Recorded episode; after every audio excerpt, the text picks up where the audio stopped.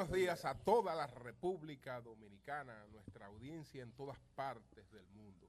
Eh, continuamos desde Nueva York, hoy estamos en el Centro de Pediatría 2000, que es uno de los hogares del Sol de la Mañana en, Nueva York, aquí en la 135 y Broadway. Eh, en esta acogida que siempre nos da el doctor eh, Tapia aquí en este Centro de Pediatría 2000.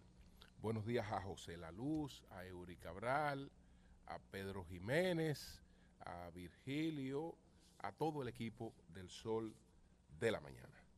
Nosotros pues tenemos muchos invitados en el día de hoy, otras participaciones eh, vía eh, telefónica y como siempre nos ocupamos de algunos temas eh, importantes que no podemos eh, obviar.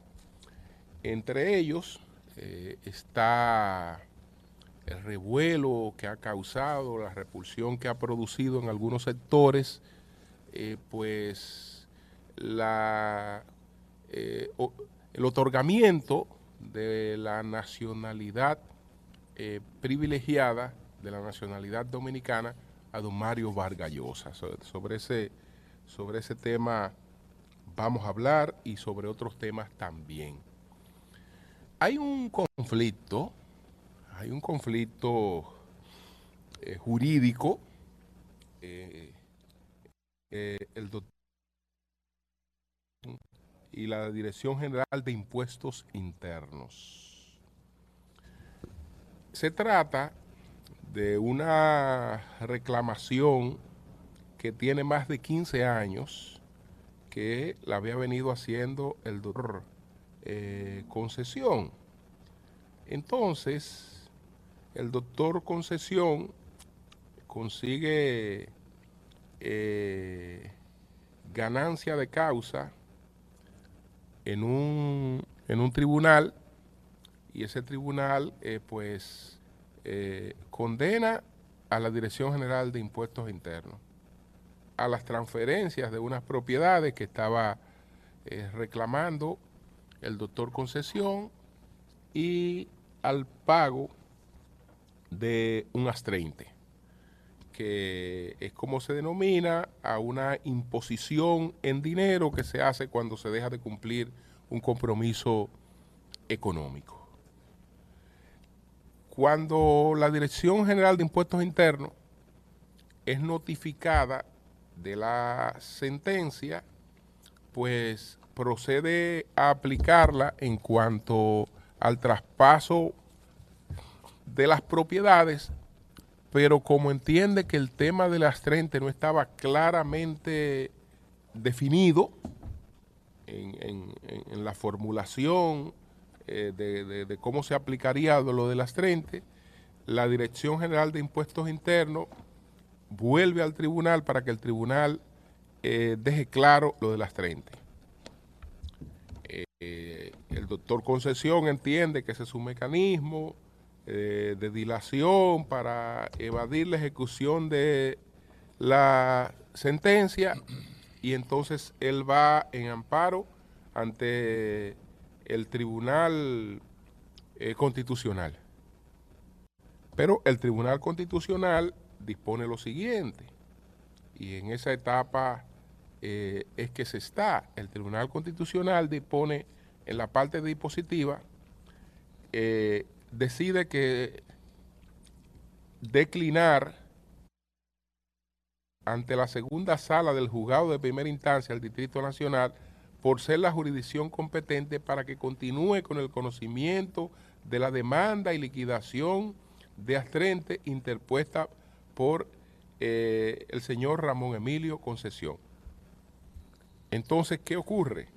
Que hay que esperar que esa sala, ante la que el Tribunal Constitucional declinó el asunto, porque lo que hacen las altas cortes es que, por ejemplo, si mañana eh, que queda el recurso de casación del caso de Brecht, eh, los condenados en este caso eh, van a casación lo que hace, lo que la Suprema Corte de Justicia hace es que revise el caso y si ve que se han cometido algunas violaciones, el caso lo retorna de nuevo a, a la instancia donde se juzgó para que sea juzgado de nuevo.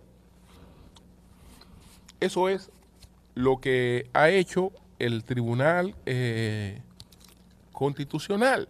Es decir, el Tribunal Constitucional no puede dedicarse a definir un astrente, si hay, sino que eh, remite ese aspecto para que el tribunal que lo hizo de lugar. No observo, digamos, ningún tipo de desacato de la Dirección General de Impuestos Internos porque se trata de una suma respetable. Se trata de una suma respetable. Al doctor Concesión, las propiedades, pero por el incumplimiento en, el en la transferencia de las propiedades, ha acumulado un astrente que ya va, según él mismo ha explicado, por 500 y tantos millones de pesos. ¿Y qué propiedad del diablo es? Entonces, al disponer, esos son los atrentes. Es decir, el, entonces, entonces, si yo, si yo estuviera, si yo estuviera en los zapatos del director general de impuestos internos, hiciera lo mismo que él ha hecho. Es decir, no, esto tiene que clarificarse. Eh, además, el tribunal, usted tiene que especificarme exactamente eh, la formulación de este, de este atrente, porque hay gente que aquí incluso está sometida a la justicia por pagar cumpliendo sentencia. Entonces, si estamos hablando de una suma de 500 millones de pesos, estamos haciendo, hablando de una suma respetable, porque sobre cualquier otra suma hasta se llega a acuerdo. Porque a veces evitar un conflicto, evitar un conflicto es más económico eh, que, que tener ganancia de causa con el tiempo. Entonces, ahí hay una suma respetable y yo creo que a todas las partes lo que le conviene es que eso quede claramente establecido por las instancias correspondientes. Y hasta ahora se está en esas, eh, en esas, en esas etapas. Es decir, que no hay desacato porque lo que el Tribunal Constitucional dispuso fue que esa instancia que ya había establecido lo de las 30, aclare todo lo relativo a esa temática. Bueno, señores, vamos a entrar inmediatamente en lo del doctor Vargallosa y eh, la todo el revuelo que esto, que esto, que esto ha causado.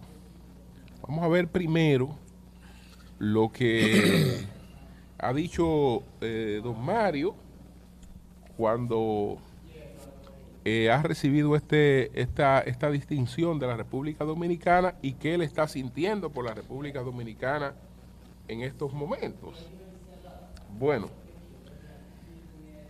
la República Dominicana, esta es la crónica, por ejemplo, del listín diario, la República Dominicana concederá la ciudadanía al escritor peruano Mario Vargas Llosa Premio Nobel de Literatura, según ha anunciado esta tarde el presidente Luis Abinader. El mandatario dominicano dijo que el laureado escritor ha decidido pasar gran parte de su tiempo en la República Dominicana. Yo le he pedido que acepte la ciudadanía dominicana y él ha aceptado esa ciudadanía, dijo el presidente a los periodistas en Palacio Nacional, acompañado del escritor. Vargallosa dijo a seguidas que le gustaría mucho pasar largas temporadas en la República Dominicana. Creo que la República Dominicana va en buena dirección y es un buen ejemplo en América Latina. Va en buena dirección y es un buen ejemplo en América Latina. Quiero enfatizar esa parte. El escritor dijo que América Latina atraviesa unos momentos muy difíciles y que probablemente en la historia no hay un momento tan complicado como el que está atravesando. Y yo me alegro mucho que la República Dominicana, con un gobierno inteligente, sensato, haya promovido a este país. Creo que un ejemplo de los problemas que tienen una solución y me encantaría, ya que he pasado algunos momentos difíciles en la República Dominicana, pasar también un periodo de exaltación y de verdadera realización.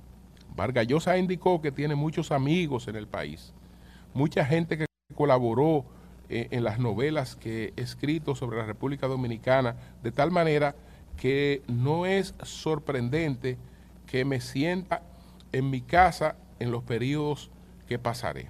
Vargas Llosa, eh, pues eh, ahí ya entonces empieza parte de, la historia, del background de, de. Pero fíjense qué piensa él de la República Dominicana en estos momentos. A mí como dominicano, pues me enorgullece que eh, Vargas Llosa esté pensando eso de nuestro país en estos momentos.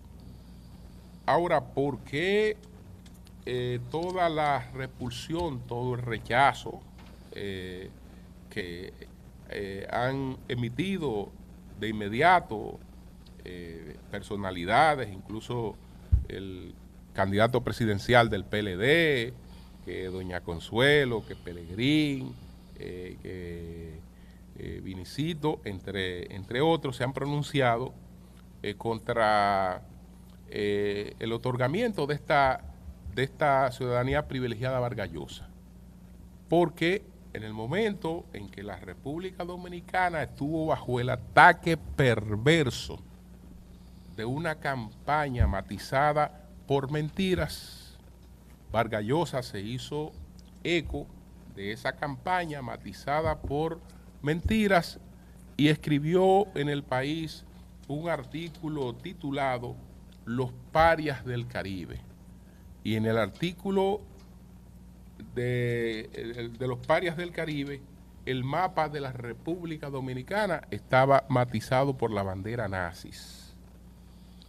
Entonces, eh, en esos momentos, él estaba calificando a la República Dominicana eh, como eh, un país xenófobo, como un país racista, como un país generador de apatridia. Todo a partir de la sentencia 168. Perdón, Julio, él no, él, no, él no dijo específicamente el país. No, el país no, los jueces. Porque él, y, él, él, él, hizo incluso en el artículo que él publicó en el país, que yo lo estaba leyendo anoche, porque tuvimos un debate anoche de este tema él hace énfasis en que hubo voto disidente. Okay. En la, sentencia, no, no, fue al, país, al, país, fue a los jueces chatarra que hicieron al, al, no, no, al, país. Ay, los que votaron en contra que el, son el ataque, el ataque, el ataque, el ataque, fue el, país, el ataque fue, a los jueces. No, el ataque fue contra la República Dominicana. Pero es que pues, lean el, pero okay, lean no, no lo interpretes tú como un ataque a la República Dominicana. Yo no, es que no fue a la República Pero también tú tienes derecho a no verlo como un ataque a la República Dominicana. Yo no estoy hablando de derecho, es lo que él escribió. Está bien, pero es un ataque a la República Dominicana. Fue indiscutiblemente que fue un ataque perverso contra la República Dominicana. No, a los jueces Perverso, no. Fue un ataque perverso contra la República Dominicana. No fue a la República Dominicana. Ahora, esa no es mi posición. La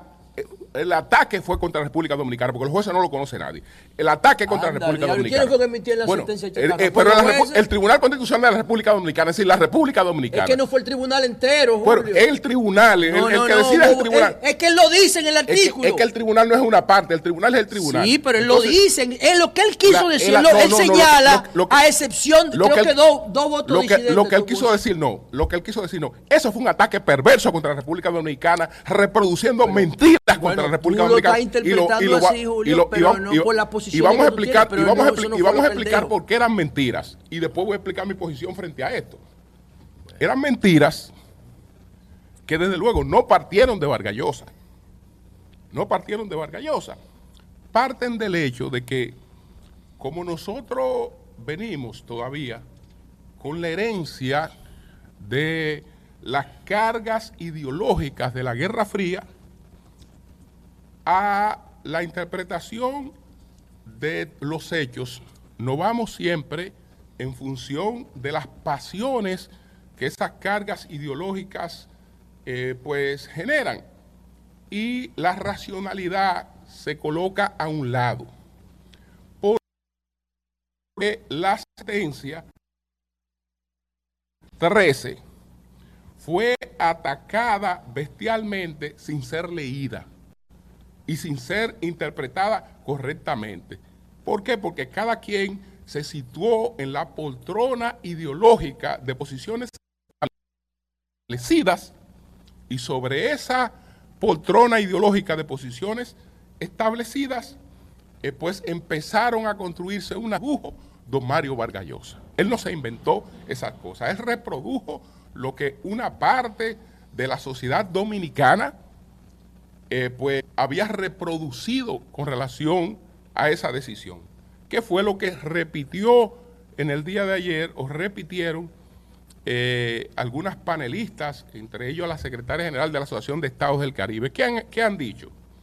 Que a partir del 2013 hubo una sentencia en la República Dominicana que anuló de manera retroactiva el derecho a la nacionalidad dominicana. Mentira. Mentira. Eh, ya hemos explicado que lo que ocurrió con la sentencia 168-13 se da por una reiteración de sentencias que se han producido eh, incluso eh, después que se aprobó la ley de migración y antes, una serie de sentencias que en tribunales distintos en la República Dominicana se venía haciendo una interpretación de todas las constituciones que tenemos desde el año 29 y hay decenas de sentencias que establecen que los, las personas en tránsito no generan derecho a la nacionalidad. Y el tránsito no es una definición gramatical, es una definición jurídica que cada estado la define. Y cada estado establece en términos jurídicos qué es el tránsito. Y en ningún estado del mundo el tránsito, es decir, la permanencia ilegal en un territorio, aunque fuere de por vida, genera derechos. Entonces, la República Dominicana está dentro de esos, dentro de esos estados. Entonces, decenas de sentencias eh, tenían esa lectura, pero desde hace años. Entonces, eh, un grupo de eh, ONG se valen de una dama y llevan un recurso de revisión ante el Tribunal Constitucional para parar esas decisiones. Esa señora se llama Juliana de Guis o Juliana de Quis. Esa señora, pues, un tribunal ha dicho que a ella no le corresponde la nacionalidad dominicana porque sus padres estaban en tránsito.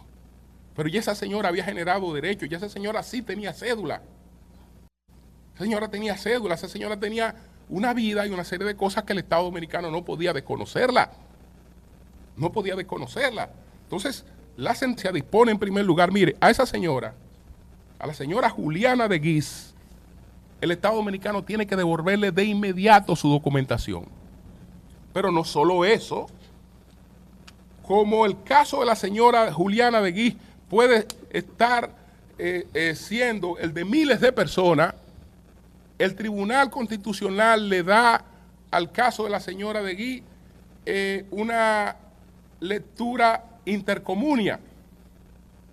Lo que quiere decir que no solo decidimos en función del caso de ella, sino que decidimos que el Estado Dominicano revise todas las situaciones que nuestro registro civil puedan estar bajo la misma situación. Y todo el que esté registrado bajo las condiciones en las que fue registrada la señora de Guis, hay que reconocerle su nacionalidad. Eso fue lo que dispuso la sentencia. No fue que, que a esa señora había que anularle y que a los otros había que anularle. Por lo tanto, había que hacer una auditoría del registro civil para que todos los miles de personas que estuvieran en esas condiciones, el Estado Dominicano les reconociera su nacionalidad. Hasta ahora yo no estoy viendo ninguna negación. ¿Qué pasa? Que eso no resolvía todo el problema. Eso no resolvía todo el problema porque estamos hablando de que la señora de Guisa estaba registrada y, que, y los otros que estuvieran registrados tenían sus problemas resueltos como había una población que no tenía asiento en el registro civil, la República Dominicana ha sido, coño, el, único estado del mundo, el único estado del mundo que ha creado una ley para decir todas las personas que están en mi territorio de manera ilegal, que tienen tiempo residiendo y que puedan probar eso en el tiempo, que me traigan carta de iglesia, que me traigan escuela, que me traigan una serie de cosas, se le va a recoger eh, y se le va a registrar. Eso no lo ha hecho ningún Estado del mundo. Eso ya no era producto de la sentencia, sino de un mandato que daba, daba la sentencia, que fue el mandato que condujo a la ley 169-14. Eso lo hizo el Estado Dominicano. Gastamos miles de millones de pesos. No hubo los resultados esperados por un problema que no lo crea el Estado Dominicano. Son nacionales de un país que no documenta a su gente. Y ningún Estado puede, puede entonces registrar fantasmas. Tendríamos que modificar nuestras leyes y una serie de cosas para poder registrar fantasmas. Hay que registrar gente. Un ilegal en, Estados Unidos, un dominicano que puede estar ilegal en Estados Unidos, no es un indocumentado. Cuando haya una ley que le favorezca, él puede decir de dónde es, presentar un, un pasaporte, un acta de nacimiento, etcétera, porque nació en un país donde hay un registro civil. Pero si él no, no pudiera identificarse, Estados Unidos no lo puede legalizar. Eso sí creó un problema, pero ese problema no es de la República Dominicana. Entonces, perfecto. Todo eso, todo eso, todo eso le hizo muchísimo daño a la República Dominicana y fueron mentiras que se difundieron y corrieron muchísimo y que todavía se repiten. Pero bueno, el otorgamiento de la nacionalidad vargallosa, veámoslo desde otra, desde otra onda. Vemos que esta persona que opinaba así, yo creo que con su fama, con su prestigio, que lo tiene, con eh, esas condiciones tan especiales como intelectual que tiene, él no va a aceptar, él no aceptaría la nacionalidad de un país eh, que él piense que viola los derechos fundamentales de la persona, que es un país racista, xenófobo. No aceptaría la nacionalidad porque él estaría manchando su, su, honra, eh, eh, su ética, eh, su hoja la, estaría manchando porque habría hablado cosas para después entonces decir que es el país donde le gustaría incluso retirarse, vivir sus mejores tiempos, etcétera. De un país que usted piense eh, como, como había planteado en ese artículo, no sería el país donde, donde usted sería vivir. Porque él no se va ni siquiera a vivir a su propio país, que es, que, es Perú. Él, no dice de, de, Perú en estos momentos lo que está diciendo la República Dominicana. Entonces, evidentemente, evidentemente que hay un reconocimiento de que todo aquello que planteó fue falso. Él, lo está, él lo está admitiendo de manera tácita, porque si, si no, no tiene sentido que él acepte eh, la distinción que le está otorgando un país de paria. No tendría, no tendría sentido que él, que él, aceptara eh, ese reconocimiento si no fuera sobre la base de admitir que realmente eh, se dejó conducir por una serie de informaciones que no no eran, no eran reales, porque ahí hay una serie de realidades que hay que abordarla de otra manera. Y yo creo que los estados lo que tienen es intereses.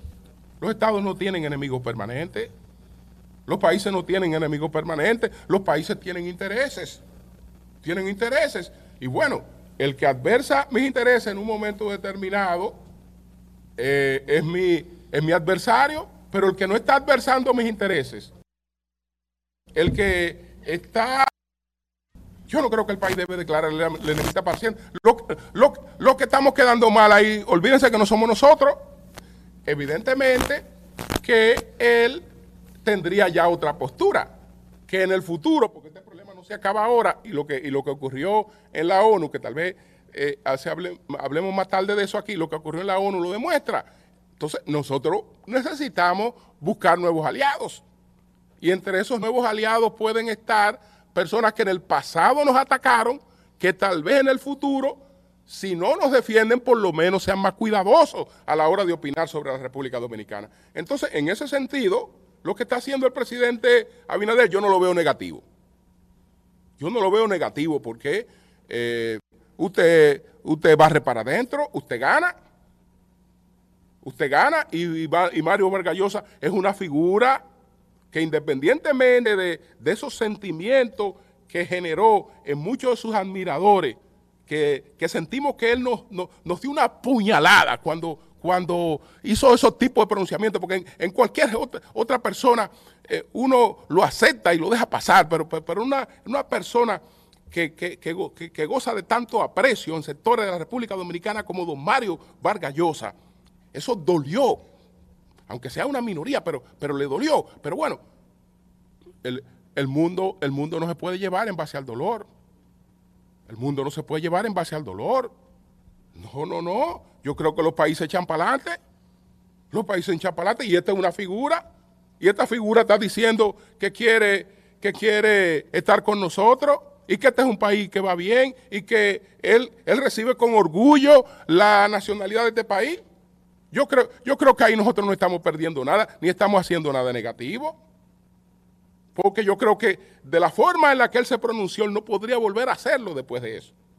Y ahí solamente yo creo que ganamos nosotros. Entonces, lo voy a dejar ahí y dejo incluso otros temas para tratarlo posteriormente. Vamos a hacer una pausa, Lea, para que vengamos con otros comentarios. Cambio y fuera.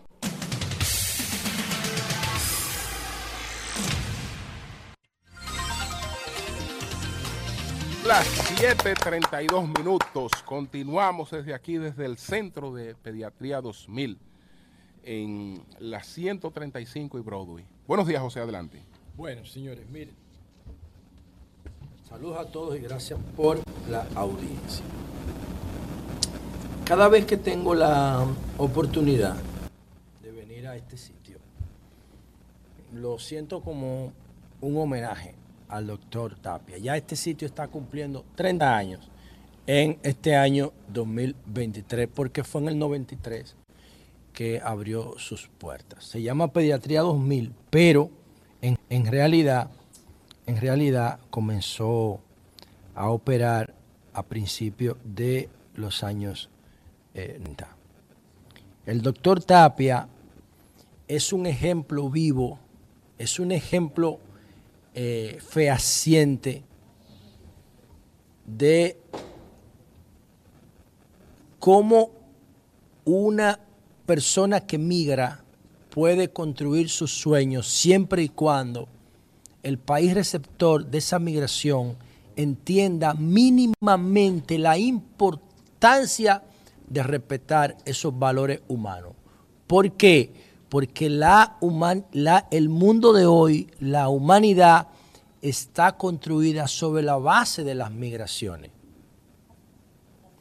Es sobre la base de las migraciones que está construida la humanidad. Entonces, el doctor Tapia Mendoza vino a este país, primero se fue a México, después de hacerse médico en República Dominicana, y vino aquí y aquí construyó su sueño. Y este país lo ha hecho merecedor de todos los reconocimientos habidos y por haber, de todos los reconocimientos por su trabajo de traer medicina infantil a una comunidad que las autoridades federales de salud califican como una comunidad muy vulnerable por el escaso acceso a servicios primarios a servicios sanitarios y a, una, a un entorno hostil e inseguro. Eso dice la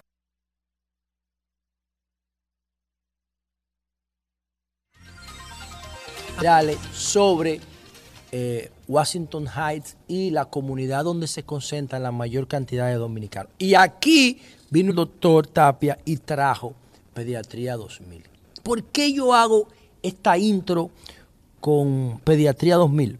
Porque estamos de aquí. Entonces, vamos a hacer un ejercicio ahora mismo con lo que pasa en República Dominicana con los vecinos haitianos. ¿Cuáles programas radiales de Haití vaya a un centro pediátrico dirigido por un médico haitiano que haya ido a República Dominicana a construir el sueño de ofrecer servicio de salud a los niños de su país que han nacido en territorio dominicano. Entonces estaríamos transmitiendo desde Pediatría 2000 haitiana para niños de ascendencia haitiana en República Dominicana.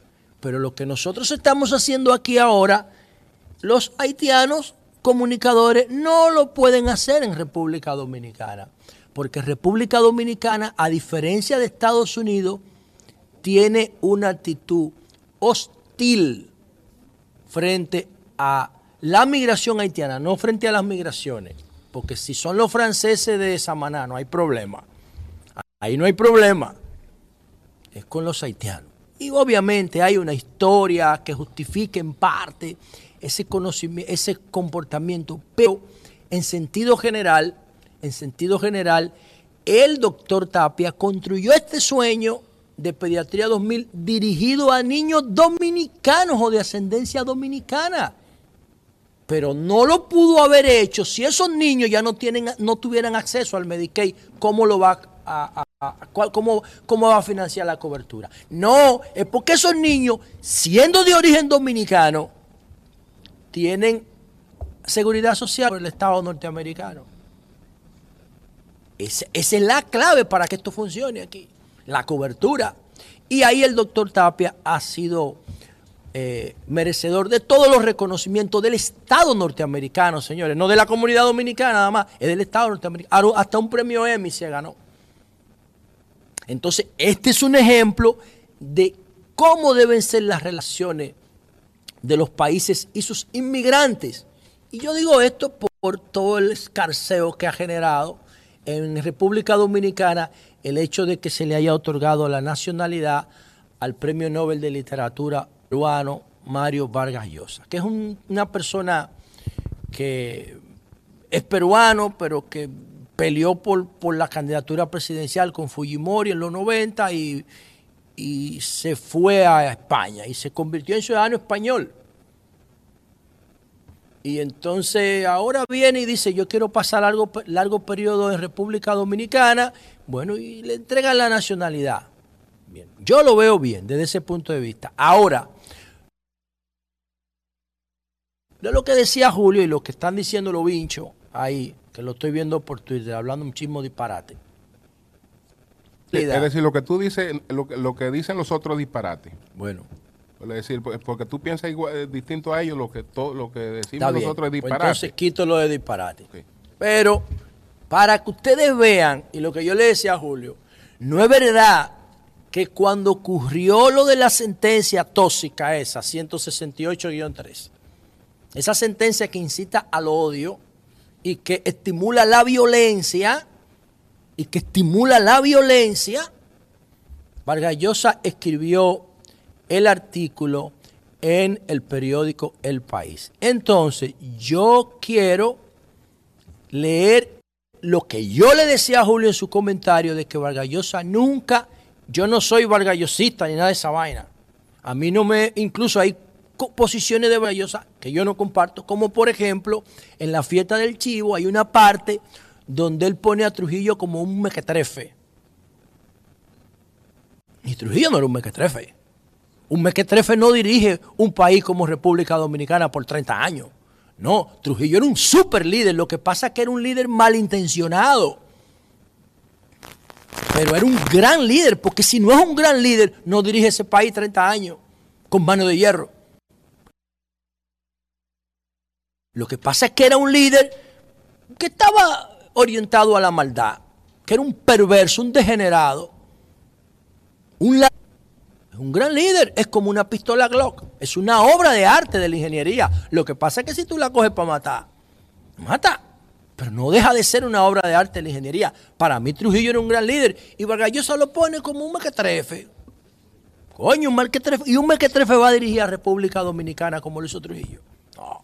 Entonces yo no soy tan vargallosista, pero además las posiciones políticas de él. Lo que a ti te gustó es la difamación de él del país. No, que no la- país. voy a ir. El- No el- la- el no único- difama Lo el único que a ti te gustó. No lo difama. Lo único que te ha gustado de- a ti de él son los ataques a la República Dominicana. No, es que no la difama. A- a- ahí es que tú te has sentido bien con él. Cuando él No, es atacó a la República Dominicana. Es que yo no me siento bien con eso, porque él no atacó claro el que país. sí.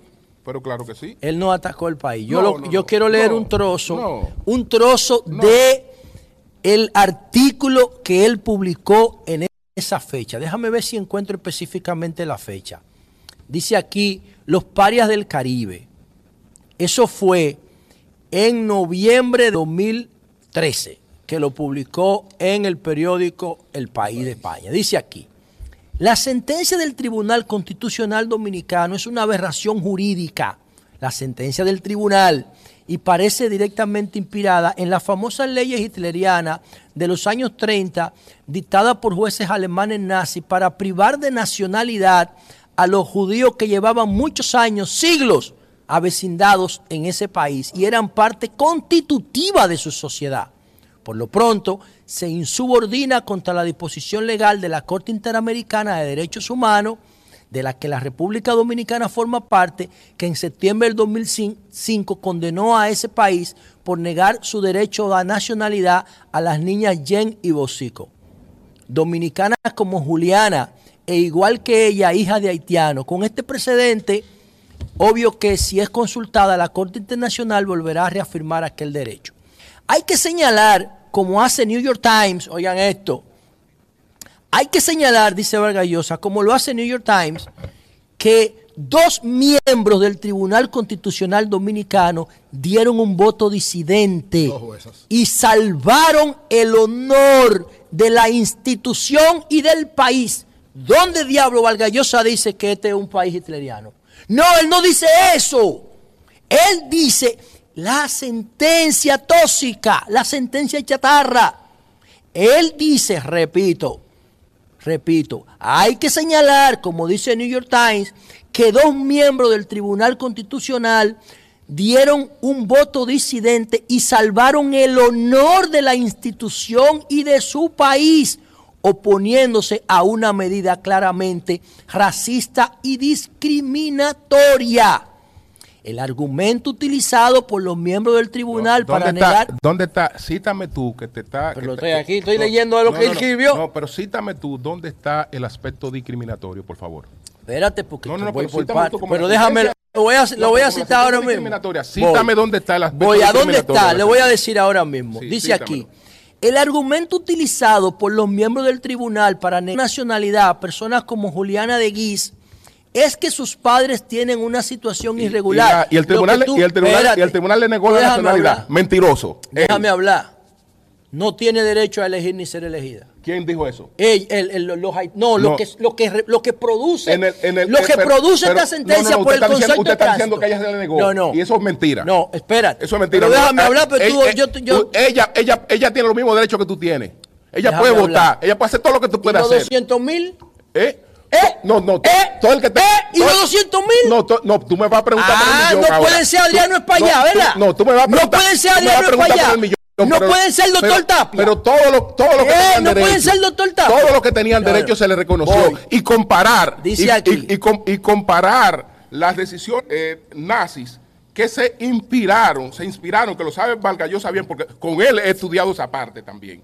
Él sabe que todas esas decisiones fueron inspiradas en lo que se llamó el llamado racismo científico. Eh, Disparate, raci- la raza Bueno, no existe para la, ciencia. el El racismo bueno, científico. sí, sí, sí, sí. No hay una persona que pertenezca a una academia científica que reconozca el racismo como la- concepto. la- eso es una vaina inventada por eh, un grupo no, no, eso no, eso no fue un El racismo no Eso- existe eso para la ciencia. Porque Hitler pensaba igual que tú. Hitler pensaba que eh, la religión era brujería. Y que, la, y que la tecnología y la ciencia era que iban a sustituir a la religión. Hitler pensaba lo mismo que tú piensas. No, de- no es verdad decía que lo mismo que tú piensas. no es verdad eso, no es verdad. Además, yo no- yo soy un entonces tipo- pensaba, pensaba, pensaba y- eh, eh, en, en la creación de una raza superior. Un disparatoso ¿Por? Hitler. Porque- ¿Por qué? Porque la raza había- ¿qué es superior porque del había- diablo no porque existe. habían hombres de ciencia que en esos momentos entendían que habían caracteres superiores en determinadas razas. Esos paradigmas después fueron superados, pero en esos momentos tenían sustentación científica y ese era el llamado No, no racismo tenía científico. ninguna en el que se sustentación, basó, no es en el que se basó Hitler. Eso- a, eh, a Hitler le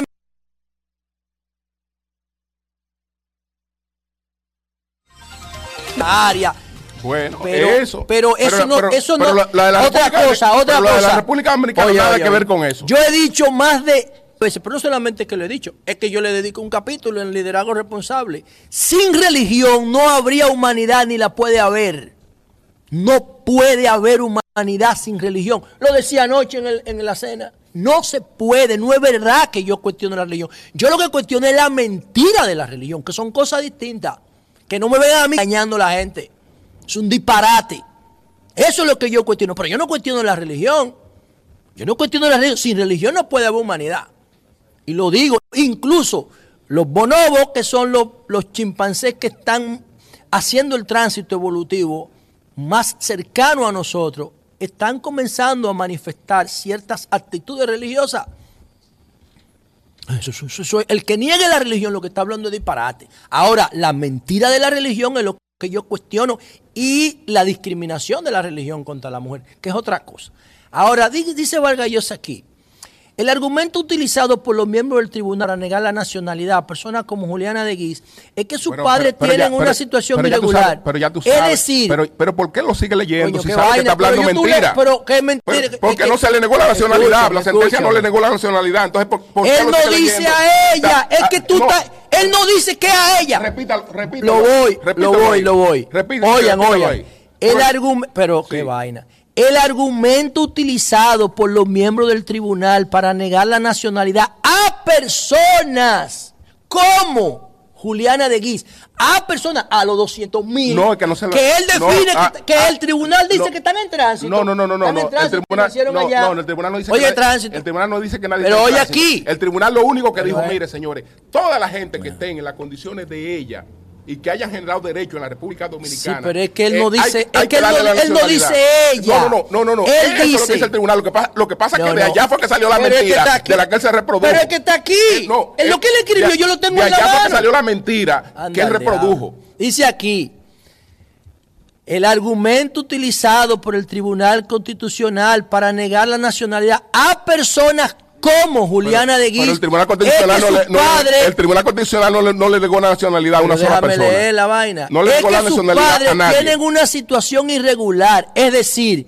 hay que hacer pagar a los hijos o a los nietos o a los bisnietos por delitos que habrían cometido sus antepasados, como en la Edad Media y en los tribunales de la Inquisición. Según esta sentencia, los delitos son hereditarios y se transmiten de padres a hijos con la sangre. Mierda, coño, esa vaina es una joya. Sí.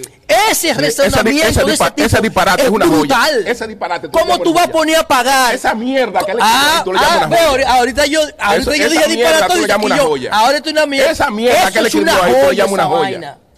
Eury, apóyame, coño. es Yo, estoy ap- pues yo te apoyo Ah, bueno. en la discusión de ustedes dos. Está Cuando bien. yo tenga 21. Ahora, Julio. Ese No, pero es brutal. Julio, Julio está diciendo que, que la sentencia no le negó. Y entonces yo busqué la sentencia, que la he leído varias veces. Y el artículo 2 de la sentencia, que la tengo aquí, dice lo siguiente. Rechazar en cuanto al fondo el indicado recurso de revisión y en consecuencia revocar la sentencia 47, 477-12. Ya que la recurrente señora Juliana de Guis, si bien nació en el territorio nacional, es hija de ciudadanos extranjeros en tránsito, la cual ¿Viste? lo priva del derecho al otorgamiento de la nacionalidad dominicana. O sea, según esa sentencia, Lo que él dice aunque ahí. la manda a regularizarse posteriormente, pero esa, la sentencia, Julio, mírala ahí, O lo si estoy es una leyendo. La- jurisprudencia. la- no, no, no la Que eso sienta. es lo que critica La sienta. No la sienta, no la sienta la jurisprudencia. Pero Julio, le niega la Mira, nacionalidad porque la- es no tránsito, el niega- problema es el no, no, tránsito, la primero, discusión. primero, La primero- discusión es por el tránsito. Primero, establece, que el- el- el- a ella no se la niega. Segundo, Pero lo dice, se la niega, la manda a usted, el- bueno, Oye lo que dice, pero oye, para que tú sepas, no dice. lea un párrafo, léete la sentencia completa. No, yo la leí completa, la No, léetela, 470. lé- no, no, ¿Por tú no te la no lees completa. párrafo si el párrafo No, tiene no, sentido no te la completo? lea completa, Dice, no la- explica por sí la oye, lo primero dice que la no le da la sentencia. Oye, lo- pues yo estoy hablando de Porque, las decisiones. porque tú sabes que cuando todo, todo el que tiene experiencia en la cuestión de un tribunal, tú a veces. Pero ves- yo estoy hablando de la de- Tú a veces ves ve unos dispositivos. No, y es tú que lo que se critica es la- decisión. Pero Es la ¿cuál decisión? pero oye, ¿Tú, criticas que ella le- se le haya reconocido su nacionalidad. no, pero oye lo que, oye cómo se la ¿Tú- tú reconoce. criticas eso? Se la rechazan, dice ya está en tránsito. Pero ¿cómo que se la rechazan? Pero no lo, porque, man- oye, manda a regularizarse, lo dice ahí. No, a ella no. Pero oye, no atiende, dice cuarto, disponer a sí mismo que la directora Usted la señora hasta que A vaya una mujer que nació aquí. A una mujer que nació aquí. No. Regularícese, Pero que nació allá. Por el problema No, de tránsito, el problema Que no sabe hablar creol. Aunque él lo habló mal, porque es verdad que Vargalloso se le fue la mano, pero el argumento de Vargalloso Bueno, es correcto. está bien. Oh, pero ¿cómo que es incorrecto, hermano? Además, ese la- argumento no es. Ese argumento no es en favor de los haitianos, es en favor de la humanidad, Perfecto, señores. perfecto. No es en favor de los haitianos, es en favor de todos los migrantes del mundo. Como la mayoría de los que viven aquí en Washington Que el Heights. presidente Luis Abinader ¿Eh? en ese momento. Pero ven acá, hermano, es que nosotros estamos ahora mismo transmitiendo desde el corazón de la migración dominicana en Nueva York. ¿Y quién nos persigue a nosotros? ¿Quién nos mira mal en la calle? Porque nosotros vengamos aquí No, a promover Pero allá la- tampoco las- miramos mal a los nacionales. Entonces dime tú a mí, no. está bien, No, pero dime tú a mí, espérate, espérate, dime, espérate, pero espérate, dime tú, pero espérate, pero espérate, dime tú a mí si un programa haitiano puede ir a República Dominicana José, a transmitir. José, José, un programa haitiano Dios, no puede transmitir en Haití. Dios, un programa haitiano no puede transmitir en Haití. Pero dígame cuál es, En- cuál en, es. en Haití tú no puedes hacer, eh, un programa haitiano no se puede hacer en Haití. Pero Pero es ven que- acá. Pero yo no estoy hablando de Haití, es de Ah, allá. No, no, no, no, pero, pero. pero- Dígame, dígame. No, es que tú estás Es que la- poniendo No, no, no, mira, mira, mira, mira, mira. Yo tengo grandes amigos. Oye, oye, yo tengo grandes amigos. Tú estás colocando oye. comparación abusiva. Está bien, voy por parte, pero pongo el caso, pero puedo poner el caso de Adriano Espaillá. José. ¿Dónde está Adriano Espaillá haciendo leyes? En el Congreso de... ¡Coño! Es otra hay otra cosa, ahora hay otra cosa, otra cosa que te voy a decir. Espérate, otra cosa. Está bien, no hay problema. Yo te voy a poner el ejemplo de nosotros como panel. Nosotros tenemos un panel, Sol de la Mañana. Ok, no hay problema. Si los haitianos representan el 10% ¿Y por de qué la tú no, pobl- ¿y por qué tú no haces un programa y buscas otro haitiano? Pero tú puedes hacer uno, tú puedes hacer uno y buscarte dos haitianos. Pues, pregona con el ejemplo. Como tú, como, tú propo- como tú propones que se haga un panel con ellos, hazte un programa Escúchame. y búscate panelistas haitianos. No, es que yo no- hazte yo uno, yo no hago la panel, tú, lo- tú lo puedes hacer sin problema. Oye, ¿por qué en, la- el sol de la mañana? Pongo mi mismo programa como ejemplo, el que yo soy fundador. Ocasionalmente, ni siquiera permanente, hay un haitiano dirigiéndose a, eso, a ese millón de haitianos que está ahí como nicho, que consume productos y que necesita estar informado. ¿Eh? Pero ¿por qué tú ¿O no por qué nosotros pero no le ¿por tú hacemos una transmisión en pero Troll por para que ellos sepan pero lo ¿por que qué tú no estamos tomas la iniciativa? Pero toma la iniciativa. No, tú es la que yo no tengo tomar. que tomar ninguna iniciativa. pero tú yo tú estoy tú- tú- hablando. Tú estás mandando a tomar la tú No, yo estoy tomar, hablando porque del tú diagnóstico. tú- pero- pero- pero- ¿Cómo pero- se pero tú la refleja esa tomar. sentencia? Como tú, eres que Cosa- tienes, como tú eres que tienes ese criterio, tú puedes tomar esa iniciativa. Claro, no, y nadie te la va a prohibir. Nadie te lo va a prohibir. ¿Cómo? Una plataforma bastante poderosa. Tú la la. ¿Cómo? Tú- esa es una buena iniciativa. Yo lo que estoy viendo, yo lo que Me estoy, invita. yo lo que estoy diagnosticando, cómo se refleja ese tipo de sentencia en el comportamiento de la sociedad. Yo soy amigo de Cavada, Cavada de cubano. Y ahí está dirigiendo el, uno del y Alicia Ortega es cubana. Y ahí están dirigiendo noticiarios, Pero, medios de comunicación. de que- de que ¿Ustedes no- se imaginan un Pero haitiano? Galvez habla todos los días. Cada vez que Entonces, entonces ¿cuál es el problema? da. Ah, el problema Consuelo es, es el- ahora, ¿por Nadie qué- le prohíbe nada. Ahora, ¿por dónde es que esto se complica? ¿Dónde es que esto se complica? Se complica en el hecho de que cuando tú acorralas a las comunidades, cuando tú las acorralas, cuando tú le niegas el acceso a los servicios y le niegas derechos fundamentales, de en ese acorralamiento, en esa marginalidad, es que empiezan a crecer todos los antivalores sociales. Porque cuando las personas no reciben los beneficios del Estado de Derecho, empiezan a comportarse con violencia. Y eso es lo. ¿Y por, y por qué aquí en Washington Heights o en el Bronx nosotros ponemos estadísticas que no la ponen los Hampton en el mismo Nueva York o que no la pone el downtown en el mismo Nueva York? Porque el Estado de Derecho aquí no se expresa igual que en los Hampton. El Estado de Derecho viene aquí cuando hay una crisis, pero no está permanentemente. Por eso el Alfa puede venir a calibrar pasola aquí a repartir cuartos. ¿Por qué no lo hacen los Anton?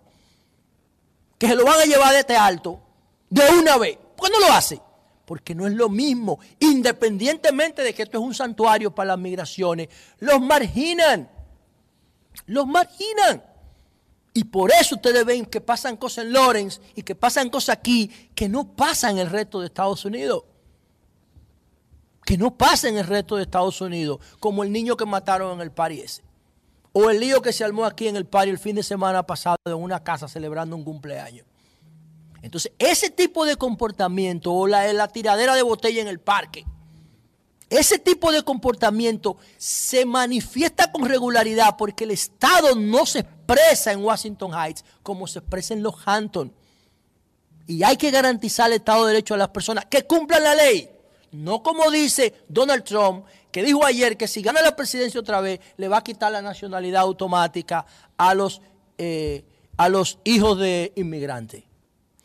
¿Por qué? Porque Trump no tiene ni idea de lo que significa un Estado, ni de principios que le dieron forma a esta sociedad, como el jus sanguinis o como el jus solis, el derecho de nacer de suelo.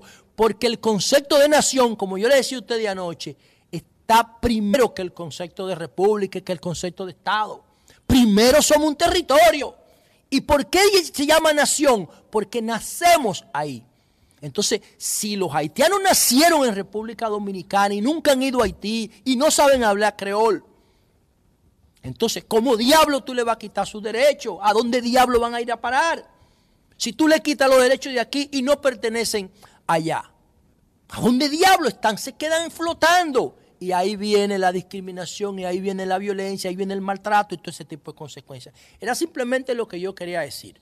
¿Por qué? Porque yo considero que darle la nacionalidad vargallosa de alguna manera a quien le conviene es a República Dominicana, porque Vargallosa es una marca global del mundo literario, de la intelectualidad, y que él decida visitar nuestro país teniendo todas las opciones del mundo, porque ¿qué país del mundo le, le va a negar una nacionalidad vargallosa? ¿Cuál? Y él decide venir, ir a nuestro país, a nuestro maravilloso país quizá buscando clima, quizá buscando sus relaciones, porque ha escrito varias veces sobre nuestro país. Y está en la en la postrimería de su carrera y de su vida. Y ha decidido dedicar lo que le queda de vida a nuestro país. Yo considero que eso es maravilloso y saludo el gesto del presidente Abinader de otorgarle la nacionalidad dominicana. Bien, pues continuamos. Buenos días, Pedro, adelante. Bueno, buenos días, Julio Martínez Pozo. Buenos días a mis compañeros José La Luz, Eury Cabral y mi más grande deseo para la pronta recuperación de nuestro hermano y compañero Virgilio Félix. ¿Y tu hermano que- Virgilio dónde está? Sí, eso, eso es lo que voy, voy a decir, que nuestro hermano... ¿Son hermanos de nariz ustedes? No, del alma. Ah. Del alma. Virgilio, Porque ustedes del alma. Un gran ser humano. Está eh, pasando por un proceso febril. Febril. Anoche tuvo que retirarse Tiene temprano, fiebre. tiene fiebre, tiene el virus ese de la gripe. Eh, se medicó, esperemos que ahorita se pueda eh, reponer y venir a- al programa. Mientras Bueno, le, tanto, desea- le deseamos lo mejor a Virgilio mejor que se recupere. hermano Virgilio Félix Mejía. Bueno, a modo de información, quiero saludar la, la participación de la República Dominicana en el simposium eh, de la ICAO. Eh, el ICAO, eh, Global Implementation Support Symposium 2024, que se está celebrando en Corea del Sur. Ese seminario global donde se tratan temas que tienen que ver con las políticas que deben aplicar los países miembros de la OASI. La OASI es el organismo internacional de aviación civil con sede en Montreal, Canadá. Allá en esa reunión donde se está en medio del conocimiento de todos estos temas de debate, de la seguridad operacional y demás, y de la apertura de nuevas rutas, nuestro amigo, colega, presidente de la Junta de Aviación Civil, José Marte Piantini, pues está en conversaciones para la firma de un acuerdo de eh, nuevas rutas con Corea del Sur. Eso sería un hito en materia de aperturas de rutas aéreas y resaltar, siempre lo digo, a mí cuando critico las cosas malas me gusta también resaltar las positivas para ser objetivo. y conozco muy bien el sector aviación, puedo decir que en materia de apertura de rutas aéreas, de conectividad, Marte Piantini ha hecho un trabajo que hay que reconocérselo. Él le ha dado vida a esa institución que en algunos momentos se manejó casi como una cenicienta. El IDAC le copaba todo el escenario, aunque el IDAC y la YAP tienen tareas eh, definidas en la ley muy diferentes. Uno trata lo que tiene que ver con la operatividad del sistema de aviación, que es el IDAC, y la otra, pues traza las políticas públicas y la apertura de nuevas rutas y conexiones aéreas. Enhorabuena para la República Dominicana. Ojalá y en un momento pues la visión conjunta de lo que significa la aviación civil en la República Dominicana para eh, el turismo como piedra angular porque más del 90% de los pasajeros que llegan a la República Dominicana, de los turistas, llega por la vía aérea. República Dominicana, a pesar de ser un país pequeño, una isla de 11, 11 millones 500 mil habitantes, esperemos que dice el censo cuando den los datos, eh, en materia de aviación, desde el año 1995 a la fecha ha venido experimentando un progreso sistémico en todo lo que tiene que ver con su operatividad. Algunos fallitos por falta de coordinación, eh, por inobservancia, a veces por tosudez de gente que eh, dirigen algunas áreas, pero en sentido general la aviación civil dominicana es segura, es confiable y eh, los organismos internacionales no tienen un respeto bastante grande en esa materia. Y quería saludar ese trabajo que está haciendo José Marte Piantini al frente de la Junta de Aviación Civil. Luz Andújar, Luz Andújar, que participó en el foro de afrodescendientes en la ONU, estaba como representante de la misión de la República Dominicana ante la ONU y se debatían estos temas de afrodescendientes, de minoría, de mayoría, de exclusión y de todas esas cosas. Como es de esperarse, los enemigos de la República Dominicana aprovechan cualquier escenario para tratar de posicionar el tema Haití, pero no desde el punto de vista de las necesidades imperiosas que tiene el Estado haitiano, como por ejemplo de que el Estado haitiano vuelva a recuperar el poder en el territorio, quitárselo a las bandas que se han constituido en ley, batuta y constitución en Haití y sin el beneplácito de ellas no se mueve un camión de alimentos en Haití. Imagínese usted qué pasaría con el tema de la seguridad y las garantías de los nacionales haitianos, sumándole a esa situación de precariedad todo lo que tiene que ver con la grave crisis económica y la hambruna por el que está pasando el pueblo haitiano. No, esos organismos internacionales, esas ONG financiadas para de una manera u otra tratar de acomodarle la vida a los responsables de la situación que están pasando los nacionales haitianos en su territorio, óigame bien, en su territorio, no en el nuestro.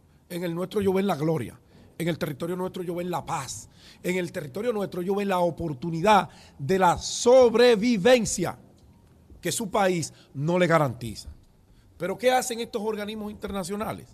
Estas organizaciones, no organismos, pero son financiadas por algunos organismos internacionales, enemigos directos de la República Dominicana, que van a hablar mentiras, a posicionar ideas falsas de un supuesto racismo, de una supuesta e inventada xenofobia que no existe en la mente de los dominicanos. Como todo núcleo, conjunto, grupo humano, aparecerá siempre uno que otro que tenga posiciones que no sean necesariamente las más sugeridas, las más justas contra un nacional de la etnia del país que sea. No importa cómo se llame. Esos son casos aislados que no tienen la más mínima importancia Pero ¿qué pasa con República Dominicana? Estas organizaciones agarran esos casitos aislados y los llevan a foros internacionales como ese de los afrodescendientes ayer. Pero aplausos para Luz Andújar. Luz Andújar no solo utilizó su turno, no, pidió un de orden, el derecho a réplica para defender la posición histórica de la República Dominicana ante esas calumnias, ante esas infamias que se siguen vertiendo sobre la República Dominicana. Porque en qué cabeza puede caber que en República Dominicana hay racismo, hay xenofobia, donde nosotros solamente, y lo resalta ella en esa extraordinaria, breve participación que tuvo en el día de ayer, creo, donde dice racismo, xenofobia, exclusión, y el 32% de los partos que se hacen en la República Dominicana con el presupuesto de los dominicanos corresponde a las parturientas haitianas que llegan sin un eh, expediente médico, que los médicos tienen que hacer maravillas a la hora de atenderles porque no conocen lo que fue el proceso de ese embarazo, que no conocen la, condición eh, de salud de esa paciente. Oh, y eso es xenofobia. 32.4% del presupuesto nacional se va en salud para las haitianas. Eso es xenofobia. ¿Y por qué esos organismos no van a resaltar eso? Pero vuelvo y aplaudo. Vuelvo y aplaudo. Y hoy la República Dominicana tiene que levantarse en aplausos y sentirse orgulloso de tener gente como Luz Andújar, diplomáticos que verdaderamente representan a la República Dominicana, que sienten por la República Dominicana y que no permiten que en esos cónclaves, que en esos escenarios internacionales se siga manipulando para denotar una situación que en la República Dominicana no existe. No existe, sencillamente no existe. Punto. En otro orden, en otro orden, he visto en los últimos días muchos escritos que parece como una campaña montada. Uno se pone siempre a observar el comportamiento noticioso y uno dice, pero salió aquí salió allá, vino aquí y después vino por aquí. Pero cuando lee los párrafos, todos coinciden en la misma idea. A veces ni las comas le cambian, a veces ni el título se detienen a variarlo o mudar un párrafo de un lugar a otro para que sea un poco creíble. Y me refiero a una campaña, diría yo, contra Milton Morrison, actual administrador de Edesur. Para nadie es un secreto la situación por la que están pasando las EDES. Grandes pérdidas, no han podido eh, comprar, hacer las licitaciones a tiempo. Hay muchas situaciones. Una que se la autogeneraron ellos. Se la autogeneraron ellos cuando llegaron diciendo que todo lo que se había hecho en el pasado era un desastre, que se habían robado todo. Y se lo advertí. Ustedes van a precio de eso. Porque cuando a ustedes les toque vivir la realidad de un sistema, de un modelo político, de un modelo eh, de gobernanza, ustedes van a ver que la cosa es completamente diferente a como usted se la soñó cuando usted era oposición. Bueno, ellos no hicieron caso, siguieron con la misma chercha y por eso usted ve que hasta para comprar dos vacinillas se le arma un problema de imagen a una institución. Ah, pero es que ustedes vendieron que todo lo que se hacía era corrupto. Ustedes vendieron que todo lo que se administraba era un desastre y hoy pagan ese precio.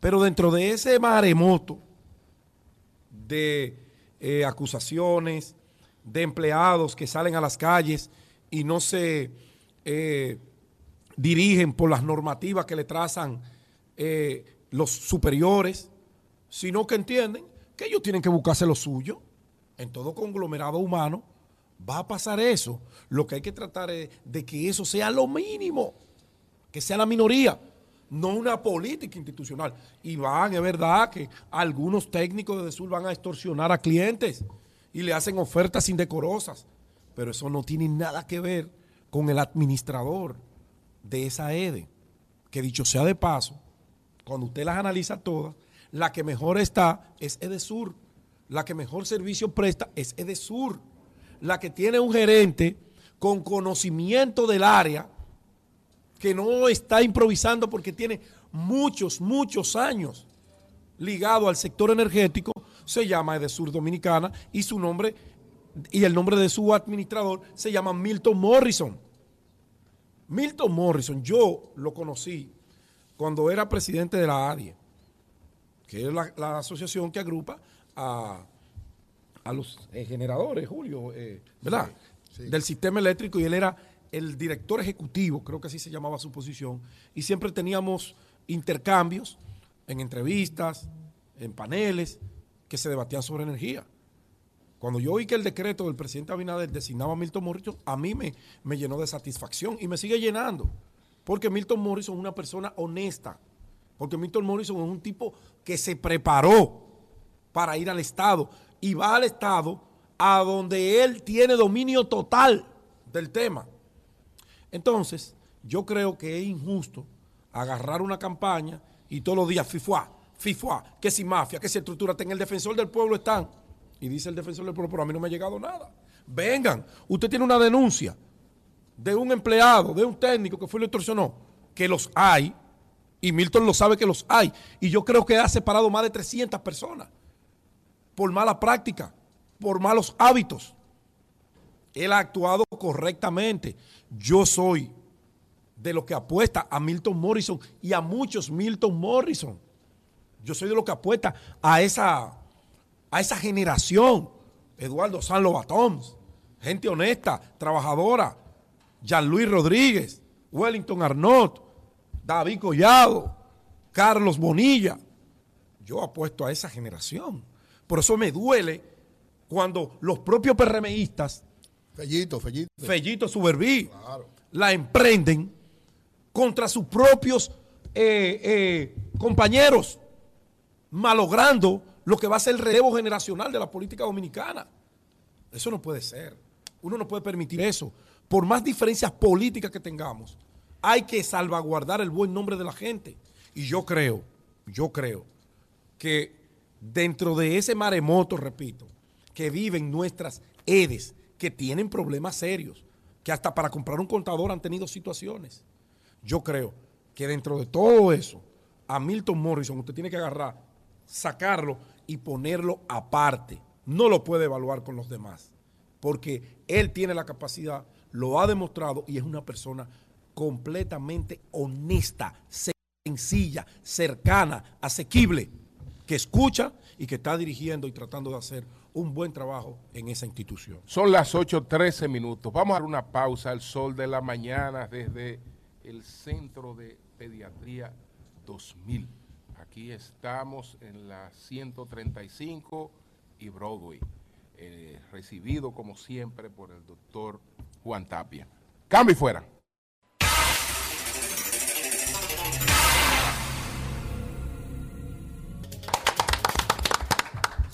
Bueno, señores, nosotros continuamos de Nueva York. Aquí estamos en el Centro de Pediatría 2000. Estamos en la 135 y Broadway por la línea telefónica Pelegrín Castillo. Buenos días, Pelegrín. Prepárate, José. Pelegrín, buenos días. Hello. Vamos a ver. No tenemos retornos. Vamos a ver, vamos a ver si lo tenemos ahí a Pelegrín Castillo desde la República Dominicana. Eh, nos estamos comunicando con la llamada, Bueno, pues vamos a restablecer la comunicación con Pelegrín. Vamos, vamos a ver el licenciado Pelegrín Castillo, eh, presidente de la Fuerza Nacional Progresista. Vamos a ver si ya lo tenemos, si no continúa aquí con otros comentarios. Buenos días, Eury, adelante. Gracias al Dios Todopoderoso Jesús, mi Señor, Salvador y Guía, como siempre. Inicio con la palabra de Dios, Efesios 4:12. Estemos siempre humildes y amables, pacientes, tolerándonos unos con otros en amor Siempre esa debe ser la norma, tolerarnos unos a otros en amor y ser humildes y amables y pacientes. Miren, como decía en el día de ayer, Estados Unidos está viviendo una situación muy especial porque ha cumplido lo que es la meta de su deuda y podría llegar a una situación de default, pero ha logrado el presidente Biden, un acuerdo con el Partido Republicano, lo que era más difícil era que la Cámara de Diputados de aquí, la Cámara de Representantes, que es la Cámara de Diputados, como se llama aquí, en Estados Unidos, lograra aceptarle el subir el techo de la deuda, así se llama aquí. Hay un techo de deuda, hasta ahí es que puede el gobierno tomar prestado para cumplir con una serie de elementos importantes, sobre todo por el déficit que tiene cada año. Sin embargo, logró una maniobra inteligente de parte de Biden que en, el caso de la Cámara de Representantes, donde hay mayoría republicana, se le aprobó el que se aumente el techo de la deuda por dos años y que a partir de ahí entonces se discuta esta situación. Va al Senado ahora, antes del día 5, el día 5 de junio es la, fecha límite, va ahora al Senado, en el Senado los demócratas tienen mayoría, parece que no va a haber mayores inconvenientes ahí, y podrá entonces esta situación, que podría generar una situación más difícil a la economía tanto de Estados Unidos como a la economía mundial y la economía de todos los países nuestros, también de República Dominicana, pero parece que esta situación, gracias a Dios, gracias a esta eh, situación especial desarrollada, esta estrategia desarrollada por los demócratas y por Biden, por lo menos no tendremos esa preocupación. Y qué bueno, qué bueno que sea así. En el caso de República Dominicana, hay una decisión que tomó el Banco Central, que anunció ayer el gobernador, de que baja las tasas de interés, la tasa de política monetaria de un 8.50 que tenía un 8%. ¿Qué significa esto? Ustedes saben que una de las grandes preocupaciones de todas las economías y que una de las graves preocupaciones que plantean los organismos internacionales es esta subida de las tasas de interés no estaban generando aspectos positivos para enfrentar la inflación, sino por el contrario, estaban generando más inflación. Entonces, desde el punto de vista de esa orientación es correcto lo que toma el Banco Central. Ahora, ¿cuál es la realidad de esta decisión del Banco Central? Aparte de esto... Ten cuidado con lo que tú vas a decir. No, eh, eh, eh, datos del propio Banco Central que voy a decir. ¿Qué, qué pasó? ¿Qué pasó con la economía dominicana? Esta subida de tasa de interés, nosotros lo decíamos, estaba provocando, además de más inflación, una contracción de la economía dominicana. Prácticamente estaba cerrada, estaba en una situación que el, el, el crecimiento iba a ser muy difícil y además la mayor parte de los sectores económicos estaban en una situación complicada. Lo dice el propio Banco Central. El Banco Central dice que la decisión se toma, y leo textual la declaración, la decisión se produce en momentos en que la economía se ha ralentizado porque en el primer cuatrimestre de este año solamente creció un 1.4%. Es decir, de enero a abril, primer cuatrimestre, dice el propio Banco Central, del 2023, la economía dominicana solo creció un 1.4%. ¿Ustedes saben cuánto creció en el 2022?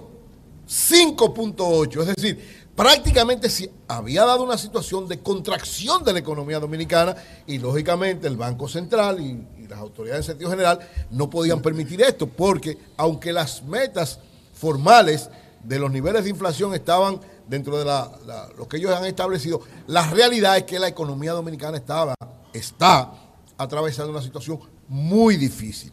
La mayor parte de los sectores, de 10 sectores importantes, hay 6 que prácticamente se han contraído, entre ellos dos importantes, minería y construcción, y eso ha provocado esta decisión del Banco Central que yo entiendo que es correcta. Es correcta porque, porque es una forma de darle dinamismo a la economía. Ahora, ¿Cuál es el riesgo, lo dicen los organismos internacionales, de este tipo de situación? Los riesgos son que, lógicamente, una gran cantidad de dinero manejándose en la economía puede provocar también otro elemento, tanto de parte de la inversión del gobierno como de parte de la tasa de cambio, que podría, el efecto que busca de bajar los niveles de inflación, dispararlo en vez de bajarlo. Es decir, que aunque es una medida correcta, tiene también sus riesgos, como fue un riesgo grande el estar subiendo la tasa de interés, que a final de cuentas se revertió en contra de los propios objetivos que buscaban.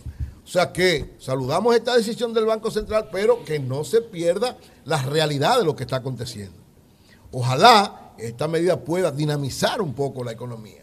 El riesgo está que entramos a una campaña electoral, como muy bien dicen los organismos internacionales, esto puede llevar a que el gobierno incremente los gastos, provoque por tratar de aumentar la inversión e impactar positivamente en la población desde el punto de vista electoral, afecte también los niveles de estabilidad de la economía dominicana. Así es que, fruto de que en este trimestre prácticamente decreció un 400% en comparación con el mismo cuatrimestre del año pasado, que el año pasado 5.8 y ahora solamente 1.4, casi un 400% menos, es que el Banco Central se ve obligado a tomar esta medida que lógicamente esperamos que tenga resultados positivos. Miren, por otro lado, se ha generado una situación especial en la discusión del Código de Trabajo. Yo le he estado dando seguimiento porque creo que es muy importante esta variación que se está planteando y las propuestas novedosas que se están haciendo en el Código nuevo, en el código que va a superar el de 1992, que era un código bastante adelantado, pero lógicamente la realidad del mercado laboral ha cambiado significativamente. ¿Qué están planteando ahora? Un aspecto que está generando mucha discusión al interno de, esta del mecanismo que está evaluando el nuevo Código de Trabajo. la central, la Confederación Nacional de Unidad Sindical, el CENUS, que dirige nuestro amigo Pepe Abreu, ha planteado, en torno a lo que tiene que ver con la cesantía, que ya había un previo acuerdo, por lo menos en la cesantía en sentido general, de que se evaluara mantenerla y darle alguna orientación fruto de la realidad, pero ahora hay otra discusión y es que eh, los sindicalistas han planteado que para los empleados del servicio doméstico se incluya la cesantía, que por la disposición última de la Secretaría del Ministerio de Trabajo no estaba incluido. ¿Qué dicen ellos? Que un trabajador doméstico merece que se le dé cesantía porque hay una gran cantidad de trabajadores en ese sentido y que lo ameritan. ¿Qué dicen los empleadores? el empresariado ha dicho que no está de acuerdo porque una familia no es una empresa y esto podría llevar a que afectar la, la contratación de empleadas domésticas. Entonces, ¿cuál es la realidad de esto? Ciertamente, yo particularmente creo los empleados domésticos, los que trabajan, tienen, deberían tener todas las garantías que tienen todos los trabajadores. Tienen una realidad especial, porque hay una serie de elementos que le dan en la casa que no se la dan a los trabajadores en otra área. Por lo tanto, aunque son trabajadores, tienen una realidad especial. Ahora, ¿cuál es la tendencia de esto, desde mi punto de vista, de este planteamiento de los sindicalistas? Esto va a llevar a que cada vez menos se si se aprueba esta cesantía, cada vez menos va a haber contratación, por lo menos en esa orientación, y la tendencia, por lo menos a donde va, es a la desaparición o a la disminución a un grado muy mínimo, como pasa en la mayor parte de los países. Ustedes ven, en la mayor parte de los países que se han desarrollado, este tipo de trabajo, como tenemos en República Dominicana o en los países en vías de desarrollo del servicio doméstico, prácticamente no existe o es muy caro o no existe o es demasiado caro por las implicaciones que tiene. Entonces yo creo que aunque tal vez tengan razón en el sentido de defender la realidad, sobre todo económica, que tiene que ver del servicio doméstico, los trabajadores domésticos, ciertamente la tendencia en la República Dominicana es a que cada vez más disminuya este tipo de contrataciones y este tipo de cosas va a llevar a que disminuya aún más. Y que tal vez en algún momento no sea de la relevancia que tiene ahora. Dice el CENUS, la Conferencia Nacional de Unidad Sindical, que el servicio doméstico hay alrededor de casi 250 mil empleos al cierre del 2022. Por tanto, ellos defienden y, plantean que es necesario que a ese tipo, a esa cantidad de trabajadores, se le trate igual que a los otros, teniendo su propia realidad, pero dándole esta cesantía. Yo creo que esto va, es una discusión que se está dando de manera bastante eh, importante porque los empleadores mantienen su posición de que eso no debe ser y en este caso, el precedente que hay del Ministerio de Trabajo es de que no se incluya cesantía. Es decir, de tres partes, hay dos, por lo menos hasta ahora, que han planteado que no están de acuerdo con eso, aunque los sindicalistas insisten y plantean que esto debe concretarse. Yo creo que ahí, en este caso, habría que buscar también una salida parecida a la que se logró con la cesantía en sentido general. Ustedes recuerdan, yo lo planteé hace unos días en un comentario, que en la cesantía en sentido general lo que se planteó primero, reconocer hasta el momento de ahora todos los que tienen derechos adquiridos. Y de aquí en adelante evaluar, yo siempre he dicho, lo mejor sería una especie de, de,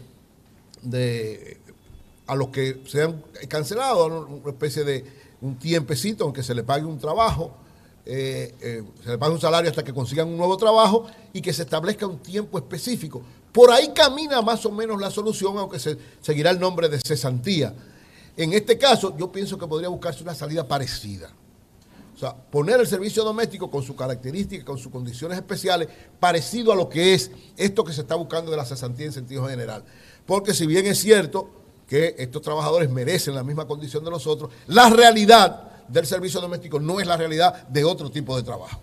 Y en eso los dirigentes sindicales tienen que tener claridad frente a esto porque de lo contrario lo que podrían generar una situación más difícil para a quienes ellos dicen defender.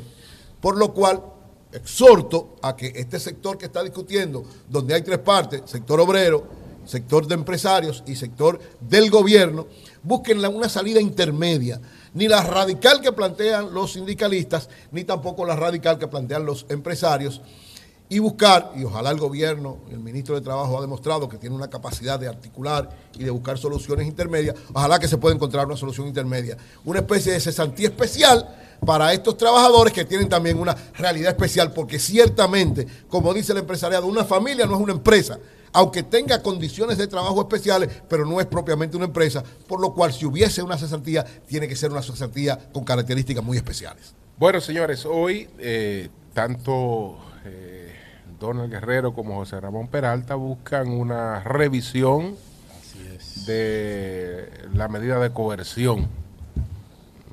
Yo creo que Deberían dársela, ¿eh? debería, Deberían dársela. debería reconsiderarse esa, esa coerción, esa, esa prisión.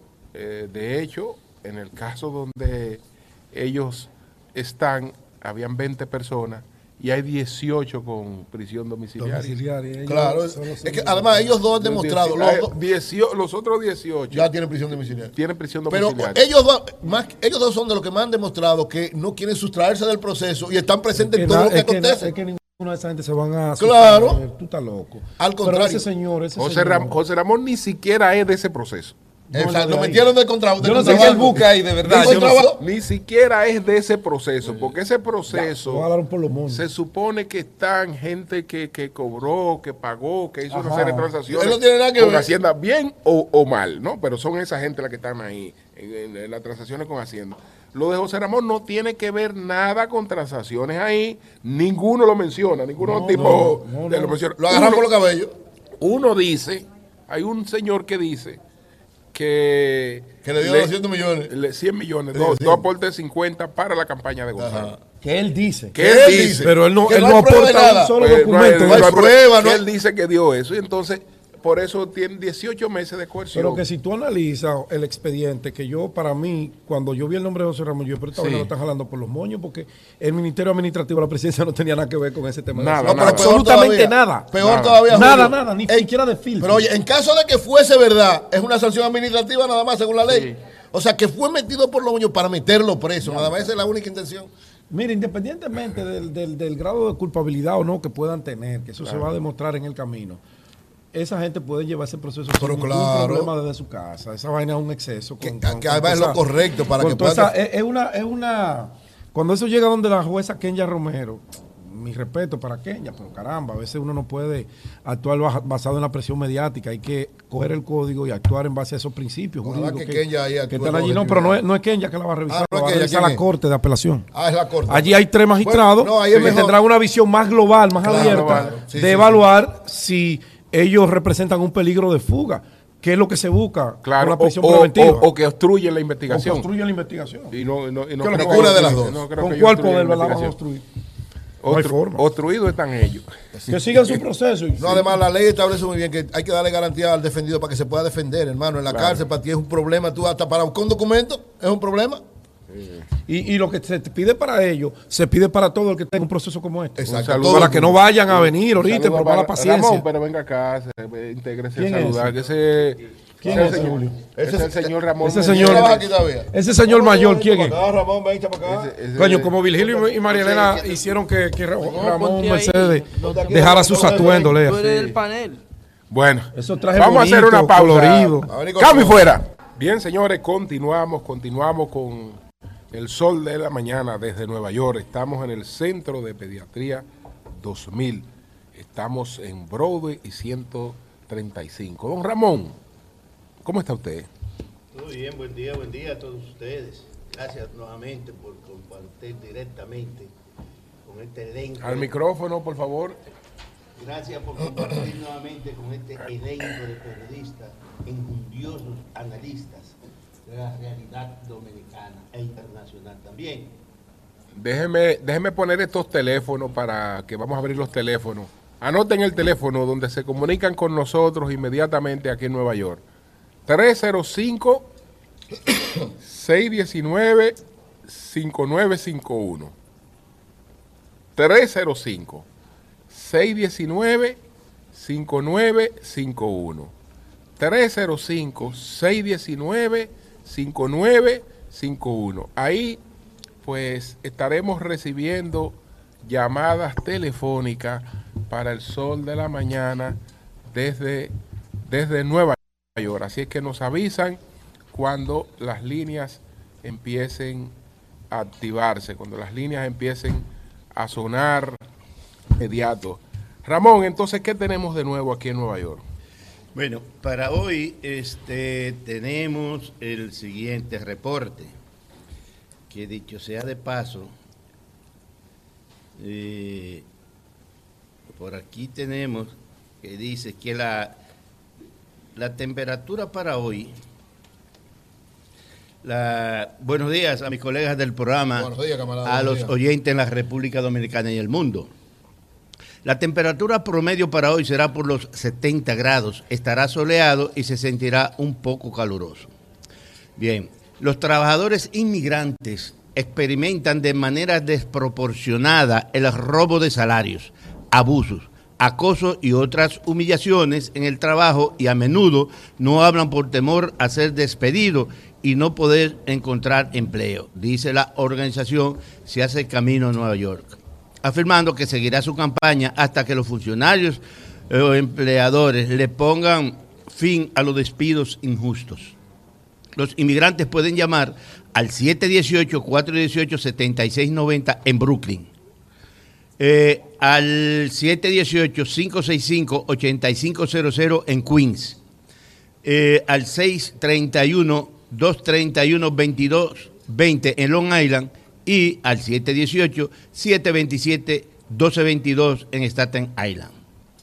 Asimismo, al 914-948-8466 en White Plain.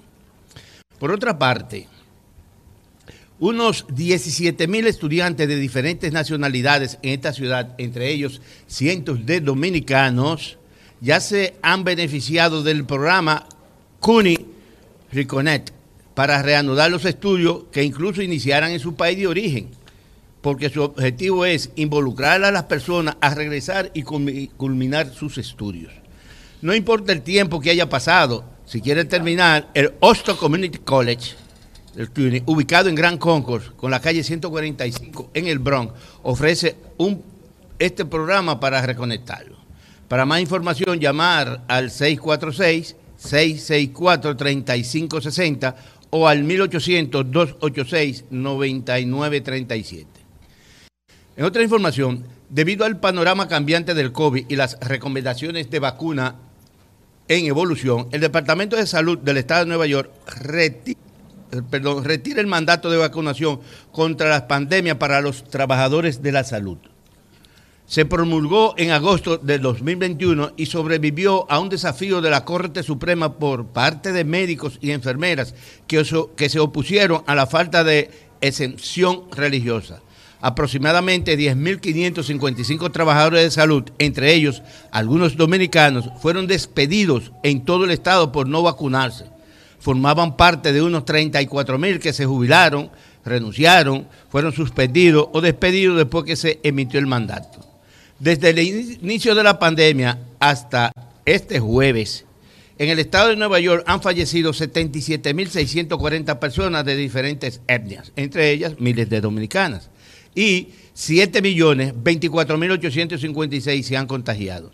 De esa cantidad, en la Gran Manzana han fallecido 45.206 personas y se han contagiado 3.110.984, siendo Brooklyn el condado con más contagiado y fallecimiento. Mientras, en todos los Estados Unidos, hasta el día de hoy han fallecido, ha fallecido 1.165.449 y se han contagiado 107.119.078. En el mundo entero han fallecido 6.885.222 y se han contagiado 689.709.571 personas. Eh, asimismo, el Estado de Nueva York contará con un fondo especial de 500 millones de dólares en el presupuesto del año fiscal 2024, que es dicho presupuesto de 229 mil millones de dólares para reforzar los, los servicios de cuidado infantil. Son 500 millones que se desprenden de esos 229 mil del presupuesto. En esa área de cuidado infantil laboran miles de mujeres dominicanas. La gobernadora Katy Hoco dijo que el dinero será utilizado para contratar más trabajadores de cuidado infantil que permitirán apoyar a 150 mil trabajadores y se podrán usar para pagar bonificaciones que van desde 2.300 a 3 dólares. También para reclutar nuevo personal y ofrecer bonos e inicios a los recién contratados, entre otros. Las solicitudes se abrirán el 13 de julio. Así que deben estar atentas principalmente las mujeres dominicanas y las interesadas, deben llamar al 212 341 2743 y 518-473-7793. Eh, Grupos de inquilinos irrumpieron este miércoles en los tribunales de vivienda en el Bronx y Brooklyn. Entre ellos figuraban algunos dominicanos, para reclamarle a la ciudad que cumpla con su nueva ley de derecho de asesoramiento que garantiza abogados gratuitos a las personas de, bajos ingresos que enfrentan desalojos. Desde que se levantó la moratoria de desalojo de la pandemia en enero de 2022, la cantidad de 45.796 desalojados eh, han ocurrido en el Tribunal de Vivienda, incluidos 25.000 que no tienen abogado. Mientras tanto, los alguaciles han ejecutado de manera inmediata 6.000 desalojos. Eh, por último, policiales. Tituá, tituá, pipam, pipam, tituá, tituá, pa, pa. Dos jovencitos de 16, 17 años heridos durante una balacera frente a frente a la entrada del subway ubicado en Easter Parkway y la avenida Franklin en Brooklyn. Esto sucedió este martes. La policía cree que los menores no eran el objetivo. Los pistoleros huyeron y las víctimas fueron trasladadas al hospital. Nos quedamos en el estudio. Así es, así es. Bueno, pues nosotros continuamos, continuamos desde Nueva York. Vamos a poner los teléfonos nuevamente. Lea, dame los teléfonos, por favor. Eh, eh, sí. Ah, sí, sí, sí, sí, sí. Es el 305 para comunicarse con nosotros aquí en Nueva York. 305 porque muchas personas nos están llamando a cabina. Es 305 619 5951. Ah, bueno, entonces parece que lo estoy dando mal porque me pusieron 59, 51. Con razón la gente no se está comunicando con nadie. Entonces, vamos a ver ahora. 305 619, corrijan que es 56 51. 305 619 56 51 es el teléfono con el que se pueden comunicar con el sol de la mañana en Nueva York. 305-619-5651. Anótenlo, por favor. Y vamos inmediatamente con Pelegrín Castillo por la vía telefónica desde la República Dominicana. Buenos días, Pelegrín, ¿cómo estás? Pelegrín, buenos días. Buenos días. Pelegrín. Escucha, Pelegrín. Vamos a ver ahí. Vamos a, él, él, está en línea, Pelegrín. Pelegrín. Bueno, pues vamos a Sí, Pelegrín, ¿nos escucha? Sí. Hay problema ahí. Vamos a tomar otra línea entonces. Por el 305-619-5651. Vamos a ver si esta línea entra. Buenos días. Sí, buenos días, Julio. Adelante. Primera vez que me comunico con ustedes, yo soy Edwin, vivo aquí en la ciudad de Nueva York. Ay, qué bueno, qué bueno. Sí. Sí. Eh, yo siempre veo el programa de ustedes y me, me encanta, me encanta. Gracias, gracias. Por este programa. Gracias. Muy bueno, me saluda ahí a José La Luz. ¿Qué tiempo tienes en Nueva York? Saludos, líder. Yo tengo, yo vine aquí en el 89 y no he vuelto más a Santo Domingo. Ay, ¿por qué? ¿Pero por qué? No he vuelto más porque, bueno, en primer lugar vine jovencito acá y luego me acostumbré a vivir en Nueva York. Ahora eh, viví muchos años en Nueva York, ahora estoy aquí en Miami, en la Florida. Tengo dos años viviendo aquí en Miami. Ok. Pero ahora menos con esta delincuencia que hay allí. Tú sabes, me da pena decirlo, pero imagínate, ya yo tengo 60 años de edad y yo que yo soy de Carlos, ahí de la Montecristi. José Lalú es deportista y sabe mucho de deporte. Yo soy hermano de Henry Rodríguez, pelotero de... Henry Rodríguez, oye, oye, el Matatán Azul.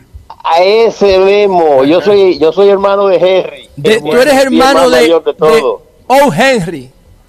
Oh, Henry, aquí en Montreal. Ah, con los cespos de Bueno, Montreal. bueno, pues, Saludos, hermano. Muchas gracias por tu Ok, llamada. Salúdame a Henry Rodríguez, que los liceístas lo amamos mucho. Muchas gracias yo soy por un tu liceísta. llamada. Sí, Bueno, sí, sí, yo gracias. sé, yo sé, gracias. Gracias. 305-619-5651. Vamos a ver si tenemos otra llamada.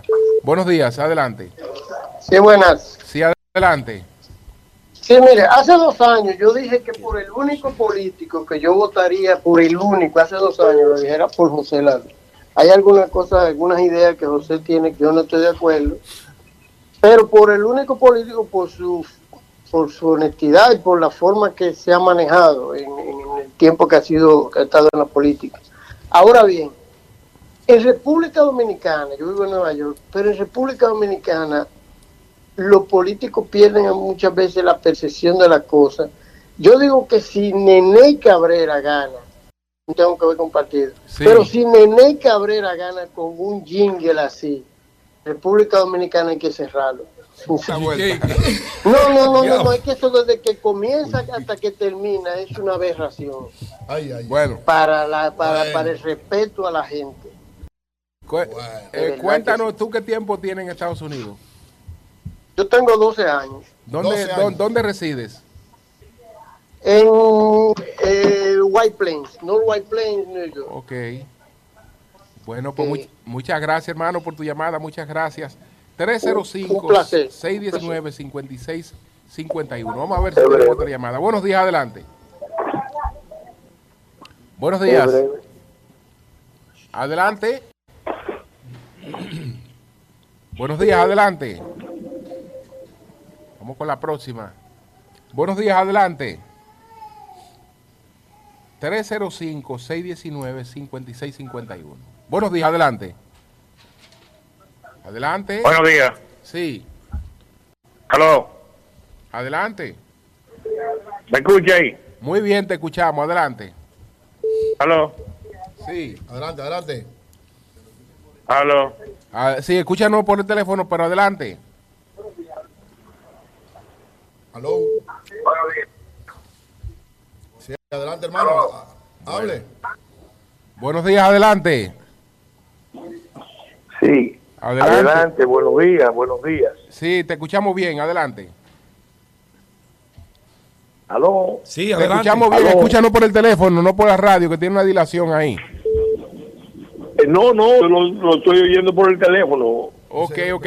Ah, ¿Me oyen? Ah, es Pelegrín. Pelegrín. ¿cómo estás? Sí, Pelegrín, sí. Pelegrín. Sí, ¿qué- bien, ¿cómo están por allá? Bien, bien, bien, Julio, Pelegrín. ¿cómo está? Un abrazo Bien, a bien. todos.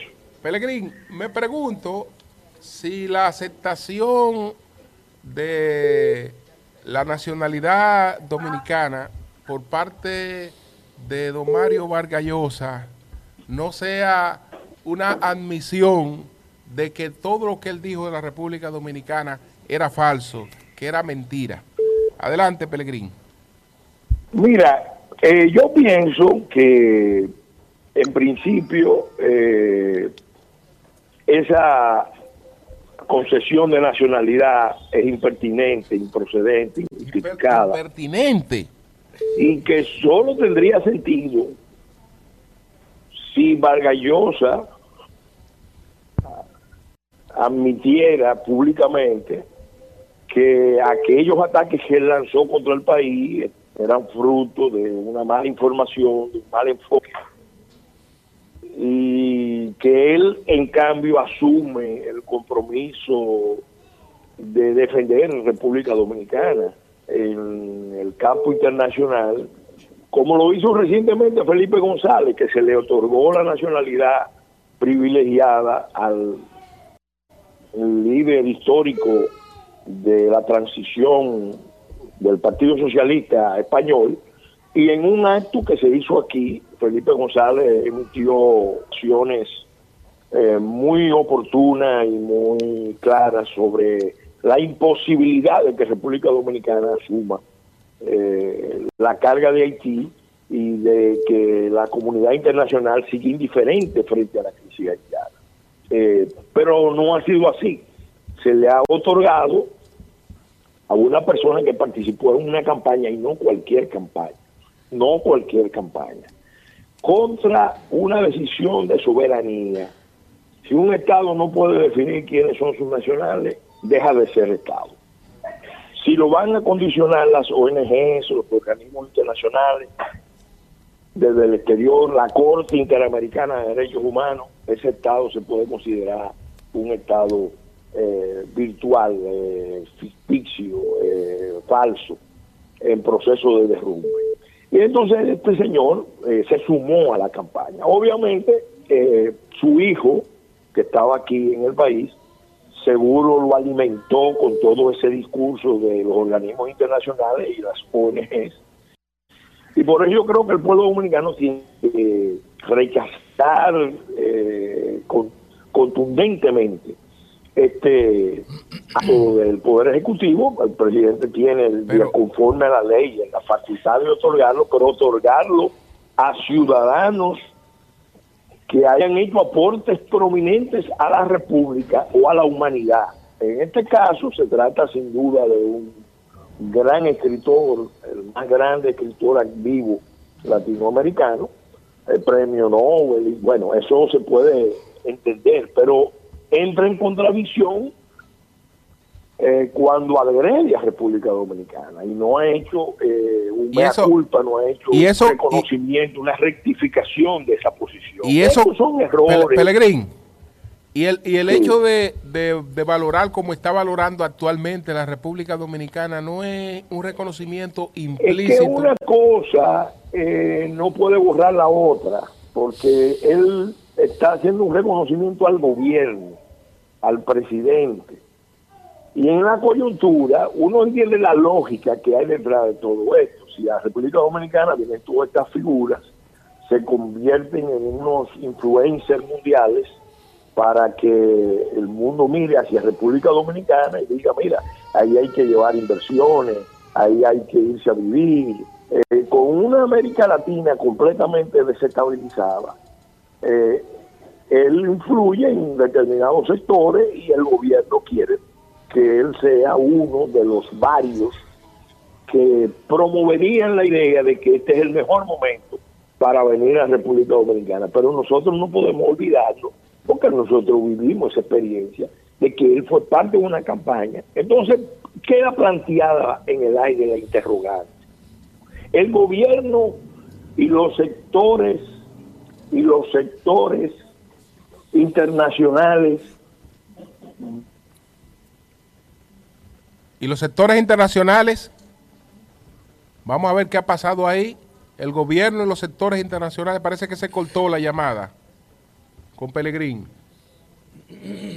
Lástima. Vamos a ver si la podemos restablecer la, la conversación con el licenciado Pelegrín Castillo. Eh, presidente de la Fuerza Nacional Progresista que ha definido como impertinente el otorgamiento de la nacionalidad privilegiada a don Mario eh, Vargas Llosa. Entonces vamos a ver si podemos concluir esta conversación con Pelegrín para pasar a otras conversaciones Impertinente, y ese es el término adecuado, señor. Impertinente. Una impertinencia, otorgar un gesto a una personalidad como esa. Así la ha definido Pellegrín. Una impertinencia. Una impertinencia. Eh, entonces. Cuando a uno le dicen impertinente, que, que jode mucho. Este necio, es impertinente, necio. Y Valgallosa es. Bueno, por lo, por lo de la sentencia. O sea, como Vargallosa, que tradicionalmente ha sido pues ya se había ido varias veces a República Dominicana antes de lo de, escribir por la situación del 168-13, le generó esa animadversión de esa parte que ahora... El contexto que él se nos fue en contra. Eso no, porque en el caso de la fiesta del chivo, que él hizo una investigación, hizo varias veces. es una novela. Ahí, hay, hay, algunos criterios particulares que es lo que hace que le da su connotación. toma, toma hechos históricos y le da su connotación particular, pero en el caso de la, de la sentencia ya fue a una situación especial donde él planteó su no y a, y a los jueces a los jueces no al país Bueno, pues, la, la- la evaluación del exacto de eso. A los jueces. Pero El que eso estaba- los es lo que genera ahora. El que estaba, el que estaba bajo ataque ahí es el Era el país. país. No, no los hagamos, no, no hagamos los los jueces país. Lo- El- el que no, pero es que lo que él dice en su artículo, No, no, no, porque no, tú no, no, lo es- puedes, es, Julio, que los sacar jueces, de es que los jueces son el país. Es decir, Pero No, los no, los jueces no son no, el no, no, país. los Porque hubo dos jueces que votaron en no contra de importa, pero la, decisión, la decisión es la que se No, tomó. no, no. Pero él, ataca la sentencia, no al país. No al país. Aunque No, no. No al país. no. Eso es lo que dice su artículo. No, no, no, no. No, no, no, él ataca la sentencia. Vamos a ir no con al Pelegrín. la sentencia. Pelegrín. Que ustedes Aló, manipulan sí. la vaina. Sí. Entonces, cuando se, para que continúe desarrollando la idea que tenía cuando se, se interrumpió la Sí, conversación. no, eh, básicamente eh, eh, esto deja un interrogante, porque uno sabe que la ofensiva contra las sentencias 168 13, como la ofensiva contra la sentencia del 2005 sobre nacionalidad, se mantiene en la mente, en el- dentro de los objetivos de los grupos que están conspirando para imponer la solución dominicana al problema haitiano. Entonces, la pregunta es, eh, ¿se puede entender que el reconocimiento Vargas Llosa de parte del gobierno significa que se va a retomar la ofensiva contra República Dominicana, contra la decisión del Tribunal Constitucional en materia de nacionalidad para cumplir el mandato de la Corte Interamericana de Derechos Humanos? Esa es una pregunta muy pertinente. Esas son cosas que el gobierno, al momento de decidir sobre esta materia, debió considerar. Si no la consideró y solamente consideró la parte, vamos a decir, de marketing nacional, de marca país, entonces es grave. Porque eh, es verdad que no podemos mirar para atrás, eh, como dice el presidente, eh, pero eh, eso es relativo, porque cuando tú no miras para atrás, a veces el pasado retorna y, y retorna de la manera más brutal. Eh, y entonces hay, hay que tener un ojo puesto en el pasado y no podemos olvidarnos de ese episodio. Hay muchas cosas, miren. El gobierno, yo soy el primero que ha reconocido que el presidente Abinader ha cambiado el discurso. El discurso eh, de República Dominicana en política exterior con relación al mayor problema del continente y de República Dominicana ha cambiado. Y ha cambiado para mejor, pero se ha quedado en el plano del discurso. Es verdad que el presidente ha sido insistente, es verdad que ha llamado a muchísimos líderes del mundo, que él personalmente eh, ha reclamado esa acción.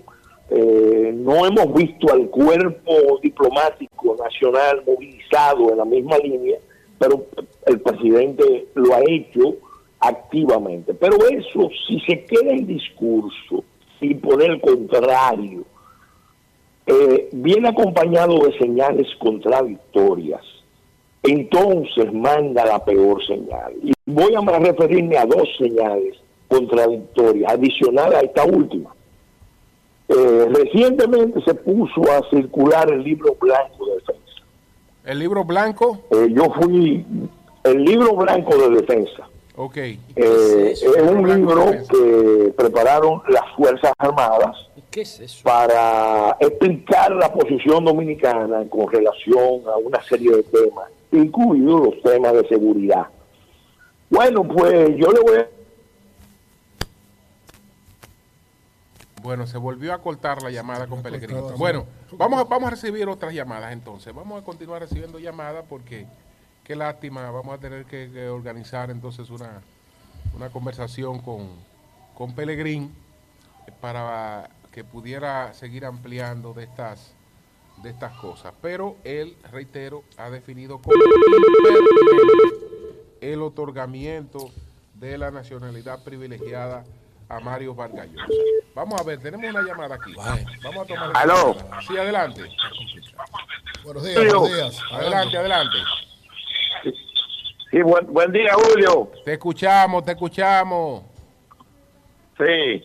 Eh, Julio, tú sabes que he estado de acuerdo con todos los planteamientos de José Lalú pero eh, que me excuse, pero hoy, con ese planteamiento de tener eh, los haitianos ligados así en una, en una emisora como lo es el Sol de la Mañana, donde esa, esa, esta gente han tenido siempre eh, la mala incodía de que los dominicanos de que recogieron un terreno y que y que los dominicanos tienen que que esté mandado por ellos durante poco tiempo y que ellos están mandando mujeres parturientas a dar a la República Dominicana para que le den la nacionalidad. Eh, nosotros estos son dos países diferentes.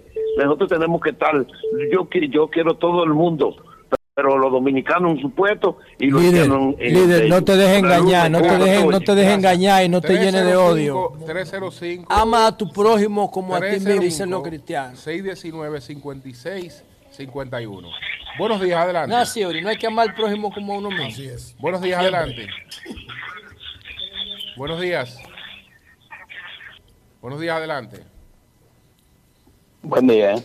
Adelante. Adelante, buena, Julio. Yo siempre lo oigo a ustedes, últimamente tú eres una persona que yo a veces estoy en desacuerdo contigo, pero con lo que tú dices para mí es ley. O sea, yo lo doy como un hecho, porque tú tienes muy buen juicio. Pero Gracias. últimamente yo he estado, no estoy oyendo el programa completo, porque veo que no hay diversidad. Antes había una diversidad. eh, de, ahí no hay una persona del PLD. Y así pasa con todos los medios, Antonio Espaillá, ya no está poniendo personas del PLD. Incluso yo me, me he cuestionado el por qué Mariotti, que era un llave de, de, de la emisora, ya no va allá. O sea, ah, sé que hay algún problema con el PLD. Que Mariotti no viene a este Mariotti no es enemigo de la programa. emisora, no. No, Ni tiene no. problema con la emisora, no. No, no tiene problema. Estamos ¿no? coordinando la participación de él, no te preocupes. Bueno, Pero ¿por qué él dice que no hay PLD? No, ¿Y tú pero quiero, o sea, como te digo, pues para mí, yo oigo tu comentario, Julio, yo no me lo pierdo. Gracias, somos- Acuerdo o desacuerdo contigo, pero yo lo que tú dices, aunque yo no estoy de acuerdo, lo doy por hecho. ¿cómo la Porque tú dices, lo que tú dices es realidad. Te agradezco mucho, Julio, me mantiene informado. Yo vivo aquí en Estados Unidos por 33 años, gracias. pero me siento tan dominicano como si viviera allá. Yo ¿Mm? pienso que el PLD Gracias. es el partido más... No hay representación de nadie, pero si se pudieran juzgar los, las posiciones y los argumentos, si se le hiciera una hemerocrítica a los contenidos, el PLD es el partido con mayor eh, representación. ¿eso? ¿O no? No, No creo, no. no creo. Está bien, ¿y cuál es? No estoy diciendo No que, creo, que- que pero- sean miembros. La hemerocrítica, o sea, si tú coges el contenido del programa y lo analizas, Saludos a Antonio Payá, que Bueno. está con nosotros aquí. eh, el PLD es el partido más representado, ¿o no? No, no. ¿A, Bueno. a dónde? Bueno, Eh, buenos días, aquí Aquí en la adelante. mesa. Buenos días. Él tiene sus amigos. Ellos no están inscritos, pero son sus amigos. Aquí no hay PLD. Anda al día. Buenos días, adelante. Amigos de todos los partidos. No te pongas Sí, se, se oye. Es verdad. Adelante, adelante. Adelante. Ah, si se está oyendo, por favor. ah, Sí, sí, se escucha. Adelante, adelante. adelante. ah, saludos a todos. Saludos a todos ahí. Adelante. Sí. Sí. Quiero saludar a todos ahí. Quiero ah, ah, saber, que tengo una pregunta para José La Luz, porque lo escucho y quisiera saber si él alguna vez se ha reunido con el presidente Luis Abinader para expresar sus ideas. Porque hay dos personas ahora mismo que admiro mucho. Ellos hablan por, WhatsApp, Están comunicados por Sí, sí, Vivi yo Messenger. Sí. con cierta frecuencia Se le siente hablo con el cercano. presidente Muy cercano. Eh, muy- hay una afinidad, hay una afinidad. y, y- y estamos Pronto sometimos, viene eso, sometimos pronto, el pronto. proyecto para el distrito municipal de salud. Estamos esperando que se den las condiciones para José, eso empezar. está tarde. Bueno, ya, porque faltó muy Un saludo, un saludo para don Antonio problema. Payá, Sí, presidente de RCC Media. Hello. 305-5956-51. Buenos días. Buenos días. Ese proyecto está tarde. Buenos días. Adelante. Buenos días, Julio. Sí, sí.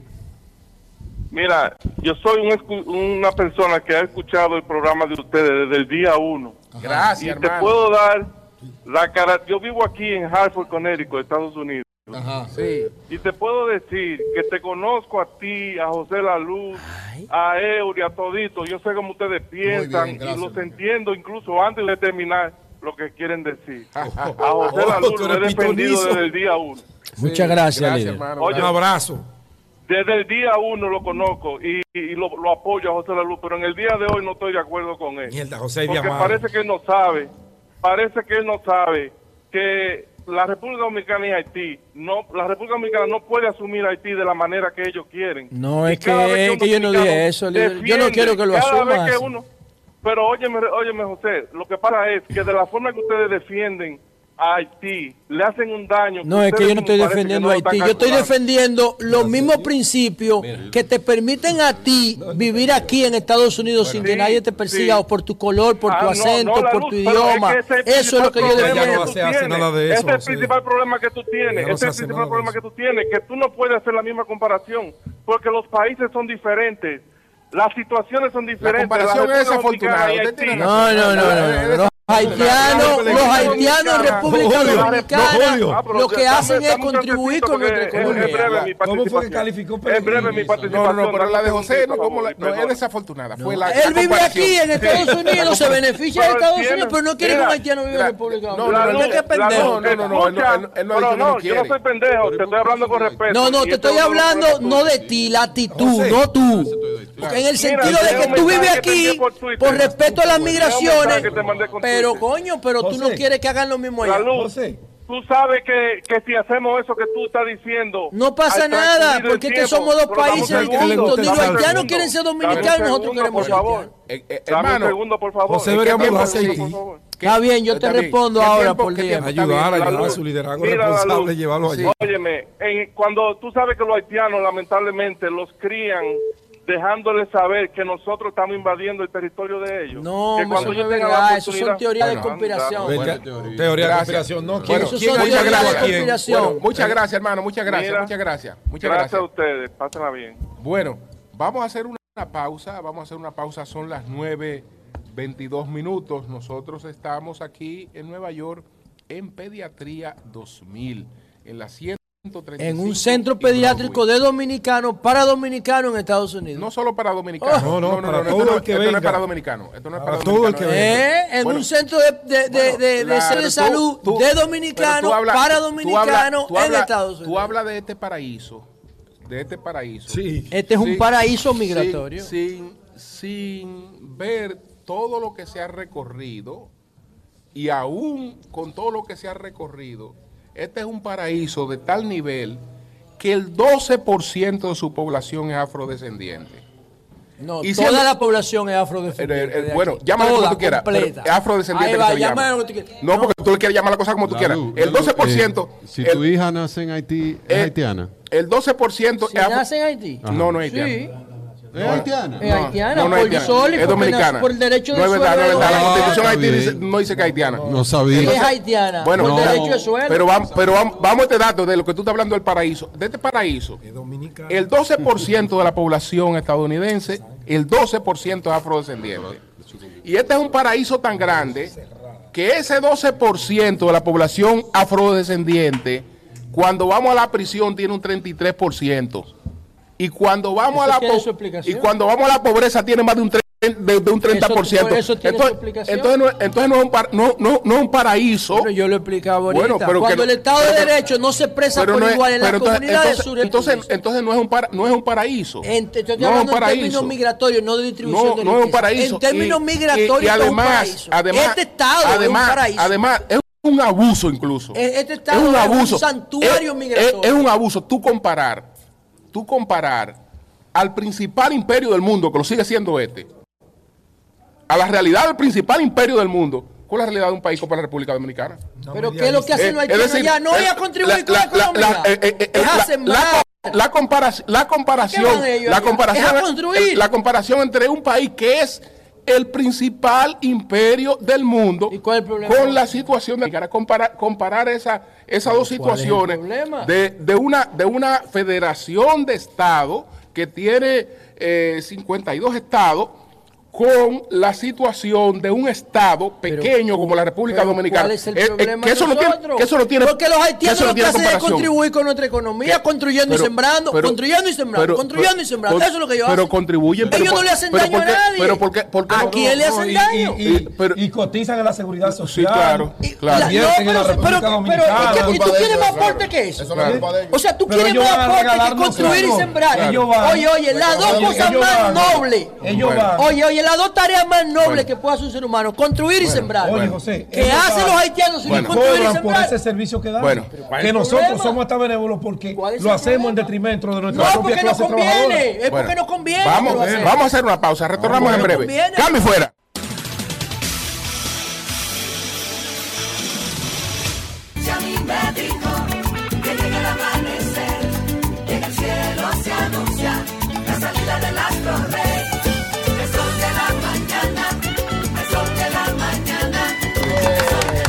Bueno, señores, vamos a pasar a conversar inmediatamente con Sabina Matos. Ella es vicegobernadora de Rhode Island y es aspirante al Congreso. Eh, vamos a conversar con ella. eh, Y es aspirante al Congreso. Congreso de Sí, Estados Unidos. sí. ¡Oh! A- adelante. ¡Oh! Ah, Cambiemos el tema. Vamos a Sabina. Sabina. Hello. Muy buenos días, ¿cómo están? Sí. eh, Sabina. Buenos días, ¿me Buenos, escuchan? di- buenos días, buenos días. Contento de poder conversar con usted. Eh, queremos primero conocer un poco de su historia. Sabemos que usted es actual vicegobernadora de Rhode Island, pero háblenos un poco de su historia. Muchas gracias, gracias por esta oportunidad. So, soy inmigrante de la República Dominicana. eh, vine acá a los Estados Unidos en el 94. Llegué primero a la ciudad de Nueva York, ahí donde están todos ustedes ahora. Le, um, como dice el, el congresista Adriano Espaillat, dice que esa es la nave principal de los dominicanos. Y después de estar allá por unos tres meses, vine acá a Rhode Island, a la ciudad de Providence, y aprendí inglés mientras trabajaba en la factoría de joya aquí en Rhode Island. Eh, somos muy conocidos por ah, porque teníamos muchas factorías de, que fabrican joyas. Sí. Y trabajé en la factoría. ¿Trabajó en la factoría, Sabina? Vamos a ver, porque se da una... Qué historia tan se linda da, estamos se escuchando. da una, una interrupción. Vamos a ver si ella sigue ahí. Parece cubano. De cómo una persona puede cumplir sus sueños siendo, siendo inmigrante. Bueno, pero es que tú, si, si- si tú quieres seguir diciendo con una comparación abusiva contra tu país, totalmente abusiva, porque porque no guarda no guarda relación una cosa con la otra, ni la circunstancia tampoco guarda relación.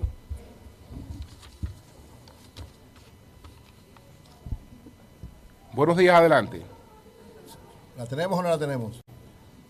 Interesante historia de Sabrina Matos, una dominicana que vino, ahora es vicegobernadora de Sí. Rhode Island y aspira al Al Congreso, que- parecida a la historia de que, que tuvo puede de ser- puede ser al. Congreso, La segunda dominicana. La, sí, la segunda congresista, dominicana, exacto. dominicana. Ojalá que llegue. Ella sería como Adriano que lo y- mencionó. Y, y- y vamos Claro. a promoverla hasta donde podamos para es. que consiga los votos necesarios. Eso es importante. ¿ve? Muy importante. Sí. Eh, Sabina. Adela, sí. Sabina, vamos a continuar cuando usted... Buen día, ¿me, Sí. ¿me escucha ahora? Exactamente, la- en la parte ahí donde se nos interrumpió la conversación, vamos a continuar lo que usted nos explicaba ahí. Seguro. Sí, les decía que eh, mientras um, trabajaba en la factoría aprendí inglés. Después fui a la universidad acá en el Rhode Island College y me gradué con una licenciatura en comunicaciones en relaciones públicas. Y he estado involucrada en el vecindario, eh, muy activa en las actividades que pasaban en mi comunidad y eventualmente me postulé para ser regidora, concejal y um, estuve como concejal de la ciudad de Providence por más de 10 años y el última, en mi última posición como concejal era presidenta del Consejo Municipal de acá de la ciudad de Providence. Ahora, Hasta ¿cuáles, posi- ah, sí, ¿cuáles posibilidades tiene usted de, de llegar al Congreso? Muchas, muchas. Ah, yo acabo de, el año pasado me postulé por primera vez a nivel estatal, ah, ya que yo fui nombrada vicegobernadora hace dos años. El año pasado me, me postulé y corrí una campaña a nivel estatal que fui, fue muy exitosa, lo que me pone en muy buen ah, sitio para comenzar ahora una campaña para el Congreso, ya que correr para el Congreso aquí en Rhode Island es ah, muy similar a correr una campaña a nivel estatal. Creo que eso me da la, ventaja de que los votantes ya me conocen. Eh, el puesto, el puesto, eh, eh, el actual titular, ¿qué, qué pasa? Eh, ¿Sale o, o- o también se repostula? Aló. Bien. Hay problemas con la Sí, comunicación. ah, Tengo te- entendido, te- Julio, que allá en el estado de Rock, de Rock Island, hay otra dominicana eh, de apellido Quesada que está también aspirando a un puesto en el Congreso y también va por el mismo partido demócrata. Pero no van en la misma, en el mismo, ah, en la misma Por el- área. Por el, por el sí, en el mismo estado Ustedes se dan cuenta de que la mayoría de los dominicanos que aspiran a puestos electivos aquí, la mayoría son demócratas. Sí, la Es mayoría por la actitud, por la visión. Sí. Y, los y la Y la- mayoría de los cubanos, y, la, y- y la, y el partido que abolió la esclavitud fue el partido abolicionista republicano.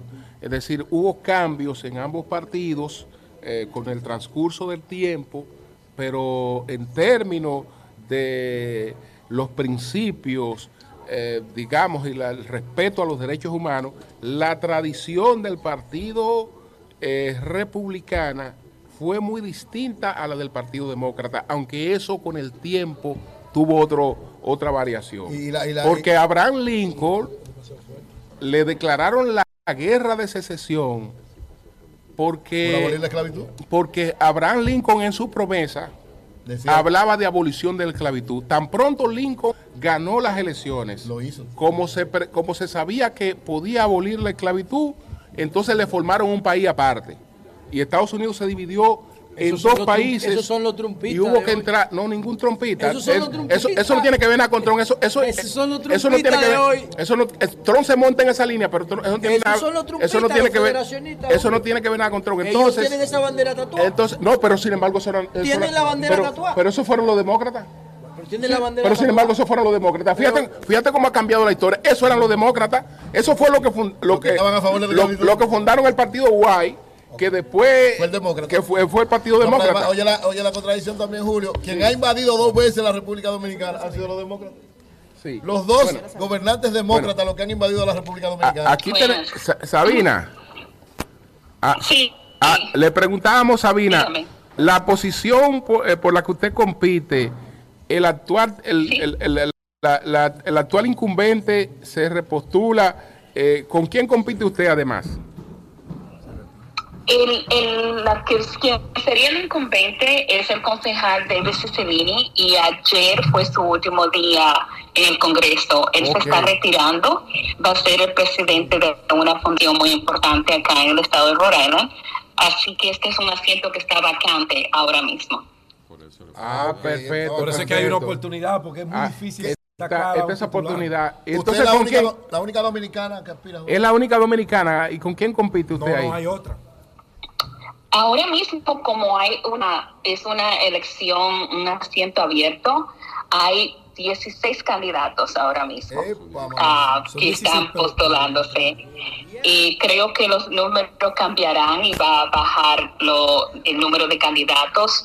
Ahora mismo vemos tres latinas que estamos postulándonos y dos dominicanas. Dos dominicanos. Qué Exacto. bueno, qué bueno. Pues mucho, mucho éxito. Ana Quesada se llama. Mucho- Ana, sí, Ana se Quesada. llama la, la otra dominicana. Pues mucho éxito, mucho Correcto. éxito a Sabina, Sabina Matos, que es la, gober- la vicegobernadora de Rhode Island. Gracias, Y- Sabina. Y, y ellas las dos tienen una gran oportunidad. Gracias a Claro, eso ustedes, gracias por la acuerdo. oportunidad. Bien, bien. Bien. Bueno, señores, está con nosotros. Vamos a conversar inmediatamente con Alex Méndez, que es concejal dominicano en Patterson.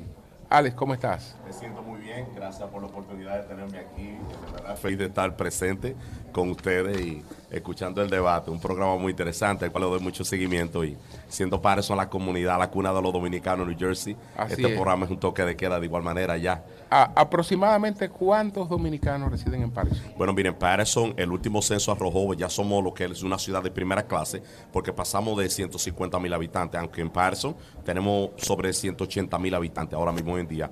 De eso el 70% son latinos y de ahí la gran mayoría son dominicanos. O sea, aproximadamente sobre 80 mil dominicanos tenemos en Patterson.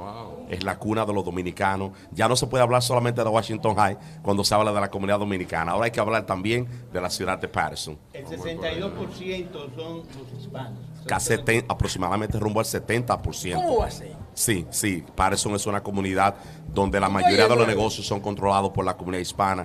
Dentro de eso, la comunidad dominicana. O sea que eh, todo aquel que esté en sintonía con este programa, la comunidad dominicana está avanzando bastante en el estado de New Jersey. Eh, son cada día más los dueños de negocios. Y antes solamente el dominicano pues se apropia, eh, pues llegaba a ser dueño de una bodega, de una barbería. Ahora tuve dominicanos Dueño de siendo todo. dueños de cadena de restaurantes, de cadena de supermercado, de agencia, de diferentes compañías. O sea que hemos avanzado bastante. y Alex, eso ha sido muy bueno. como independiente.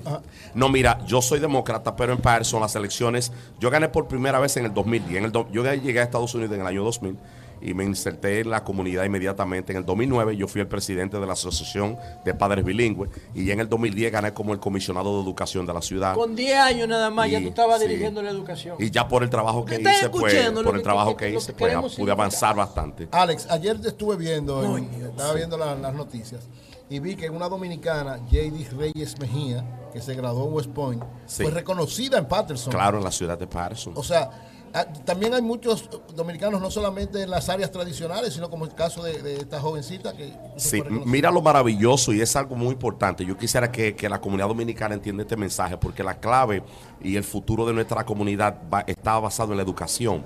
Hoy en día, nosotros, la comunidad dominicana inmigraba para darle un mejor estilo de vida, un mejor estilo de vida a la familia, para mejores trabajos. Ahora mismo tenemos los hijos nuestros están yendo a las mejores universidades de Estados Unidos. Esa jovencita fue una jovencita que se graduó con los mejores Con los- grados. con honores, Te puedo decir de mi hija, yo tengo mi hija de 18 años que va a Howard University en Washington y está estudiando medicina, una de las mejores universidades de Estados Unidos. Y como ese ejemplo, hay muchos ejemplos de niños nuestros dominicanos que están yendo a las mejores universidades de aquí del país. O sea que también en la educación estamos avanzando bastante. Porque si tú no integras Habla- esos dominicanos a ir a las mejores universidades, ellos no van a poder aportarle valor a la sociedad norteamericana. Es una visión estratégica Claro. correcta. Sí, No, es no es un tema de integración, es un tema de mer- meritocracia. O sea, e- ellos se están fajando y están llegando ahí. Eso está abierto para todo el mundo. Sí, es pero si tú acorralas a la Bueno, población, ¿por qué tú adelante. crees que aquí No. hay tantos problemas de delincuencia? Bueno, Porque el. Estado de Derecho no, se, Eh, no se expresa igual para todo el mundo. Conociendo nosotros tu trayectoria, porque hemos ido a cubrir varias elecciones allá a Patterson. Tú eres concejal por el barrio 3. Correcto. Fuiste candidato a síndico por allá. Correcto. Siendo la población hispana el, se- cerca del 70%, tú nos dices, ¿por qué tenemos un alcalde de descendencia árabe?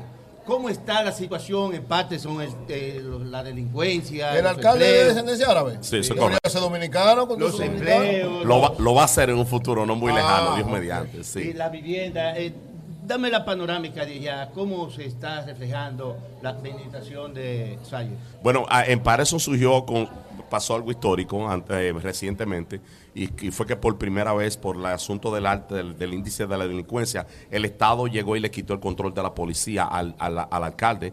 El Estado llegó y, y tomó control absoluto El y ahora se refiere a autoridades federales. el estado, el estado de New Jersey. El gobierno federal. El gobierno estatal. Ah, el estatal. gobierno, el Attorney General, quien es el fiscal general, que tiene autoridad por encima de lo que es municipal, intervino la alcaldía y tomó control y ahora tenemos un nuevo jefe de la policía, eh, eh, es un- el nuevo jefe de la policía, eh, que está haciendo un trabajo y ha entrado. eh, la semana pasada tuvo una reunión con él y toda la comunidad y ha activado lo que es la policía y está trabajando bastante en lo que es el, eh, mejorar la relación de la policía con la comunidad y se está viendo el cambio. Estamos avanzando y yo creo que nos estamos moviendo en la dirección correcta en ese sentido. Y la delincuencia, pues vemos la, la policía que está haciendo un mejor trabajo. Este asunto que se verifica en Nueva York en los últimos tiempos, prácticamente colapsada por el tema migratorio, eh, se da en, en Patterson.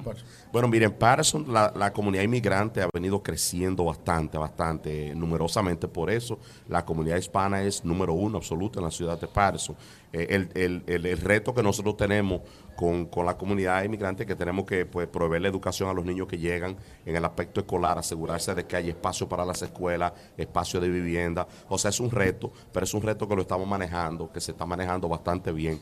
Eh, y, en cuanto a lo que es la, la- cuando se habla de delincuencia, algo que ha funcionado y, y no hay manera de nosotros frenar eh, la delincuencia y traer seguridad a una ciudad si no mejoramos la relación de la policía con la ciudadanía. Asegurarse de que hay una relación de la policía, que el ciudadano no vea a la policía como un enemigo, sino como una persona que está ahí para protegerla. Y eso es algo, eh, lo que se llama community policing en la ciudad de Patterson ha funcionado bastante bien.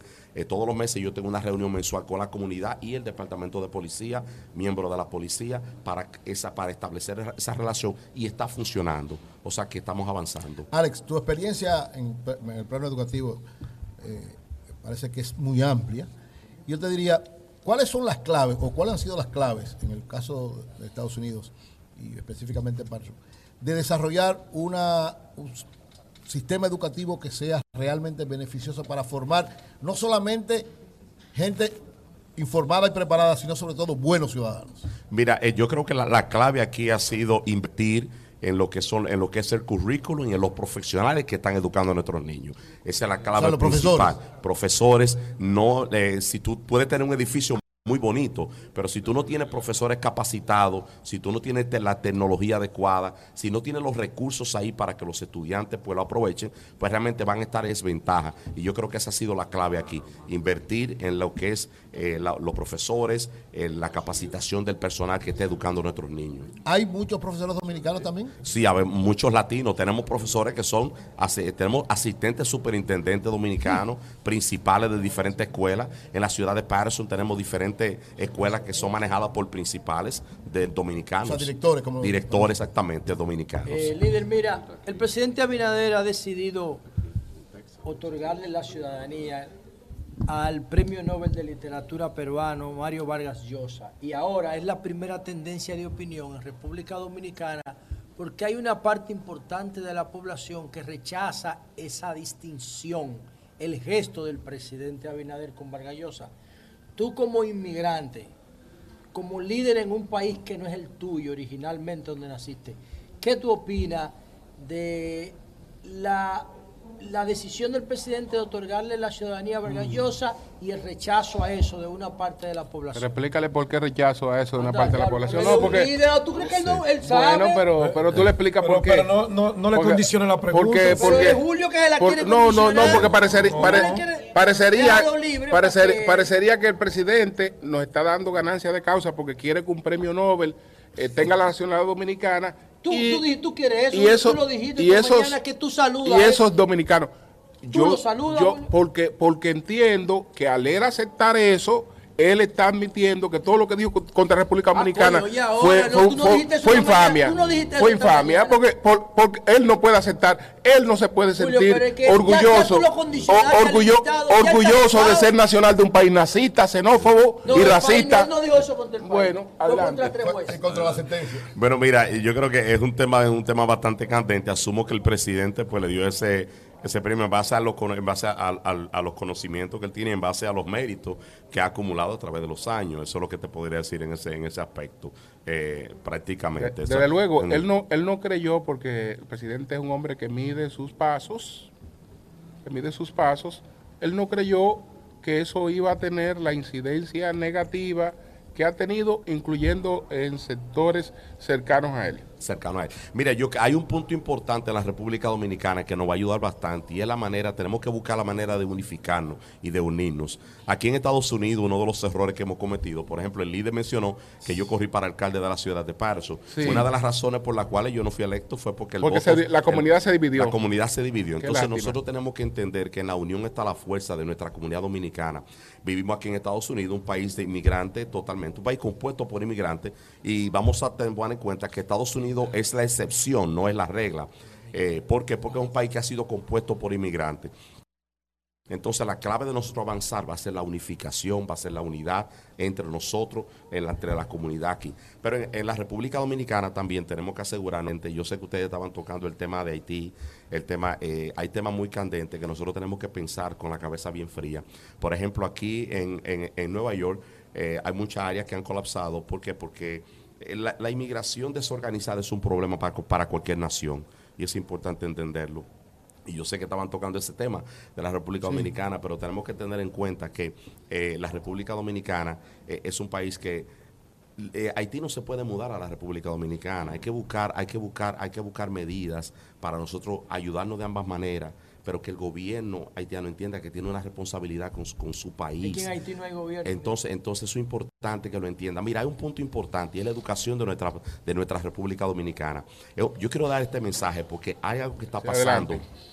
En la República Dominicana, cuando una familia eh, pues le llegan sus papeles, la fa- esa familia saca a los niños del sistema de educación inmediatamente y vienen aquí. Ellos creen que los niños se van a graduar inmediatamente, ya a un mes de terminarse el año escolar. Eso le está haciendo un daño tremendo a esos niños.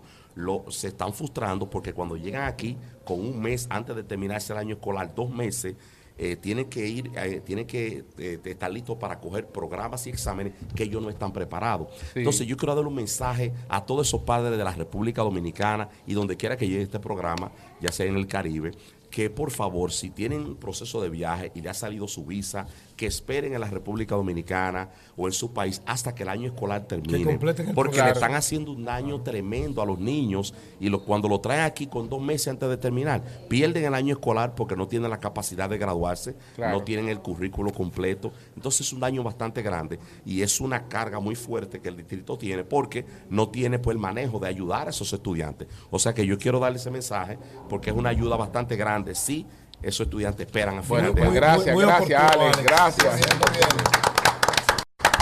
Alex Méndez, concejal dominicano en Patterson. Patterson, Así es, así es. Pues vamos, vamos a continuar. Son las. eh, va- va- vamos a, a colocar los teléfonos: el 305-619-5651. 305-619-5651. Por ahí estaba el doctor eh, Tapia, estaba el doctor Amaury. Amaury García, lo vi por Amaury ahí. García, vamos a conversar con ellos. Y desde vino que para sea- acá. Julio, de- cuando me permita leer un mensaje de Adrián Espaillat. Adelante. No, pues como está dura la Sí, cosa, eh, ya, no sé. me llega un mensaje de parte de la oficina del congresista Adriano Espaillat, primer ¿Qué dice? congresista dominicano en ¿Qué Estados dice? Unidos, nuestro líder, que sostendrá este sábado a las 10 de la mañana un, el cafecito con tu congresista en el 4961 de Broadway, entre la calle 207, 207 y Aisha. Ese encuentro, Adriano lo viene realizando con mucha regularidad entre los residentes de su distrito, el 13, donde ellos podrán exponer las necesidades para buscarle posibles soluciones a eso. Así es que todos están invitados el sábado a las 3 de ¿Tú la tarde. Algunas veces voy y otras veces no, por los compromisos inmediatos que pueda tener. Bueno, dice Ramón Alburquerque que el, ¿eh? Ra- Ramón Alburquerque dice que el presidente debe dejar sin efecto También lo dice. eh, sí, el decreto que debe dejar sin Nada más efecto José lo apoya. ese decreto. Dice Ramón Alburquerque. Vamos a ver si Eso, verdad. Si ¿Cómo fue que conseguimos Pellegrini lo, de- lo, lo, lo consideró? eh, Una necedad, ¿no fue? y- y- no, No, no. eh, Impertinencia, impertinencia. impertinente. Una impertinencia. Buenos días, adelante, buenos días. Buenos Eh, días. Buenos días. ¿Le confirma? Buenos días. Buenos días, buenos días, saludos a todos. Sí, adelante. Gracias. Adelante. José, eh, José, nuestro país, eh, como se vivimos vanagloriándonos, está tan avanzado a nivel de tecnología. Fíjate, breve, la compañía Altis Dominicana constituyó hace unos años atrás, cuando era Tricón, una cooperativa. A los empleados que salieron, eh, hubieron beneficios que esa cooperativa generó en base a la inversión y ellos lo están entregando, pero dicen que no pueden hacer una transferencia de un banco dominicano a un banco aquí en Estados Unidos. Eh, hay un, un pequeño monto de unos 800, 900 dólares, pero no pueden transferirlo. Dicen que yo tengo que mandar un poder consular o en su defecto ir yo a hacer un viaje de Estados Unidos a República Dominicana para recibir 800, 900 dólares. Sí, que el pasaje te va a costar tengo- lo que te van a dar.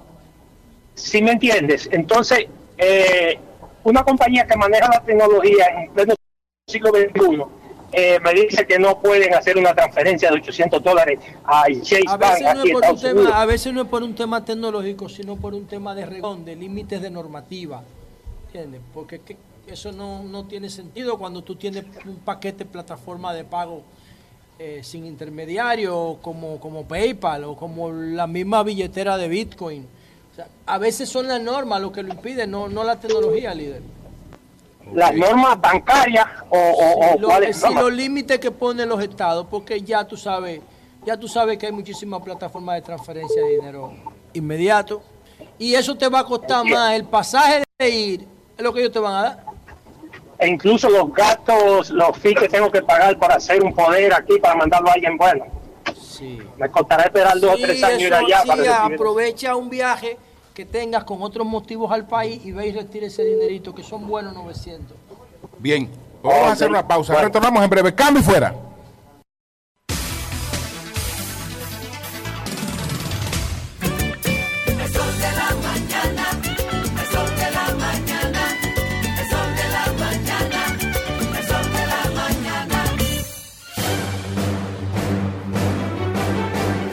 Ahora, un boletín de la gran cadena RCC Media.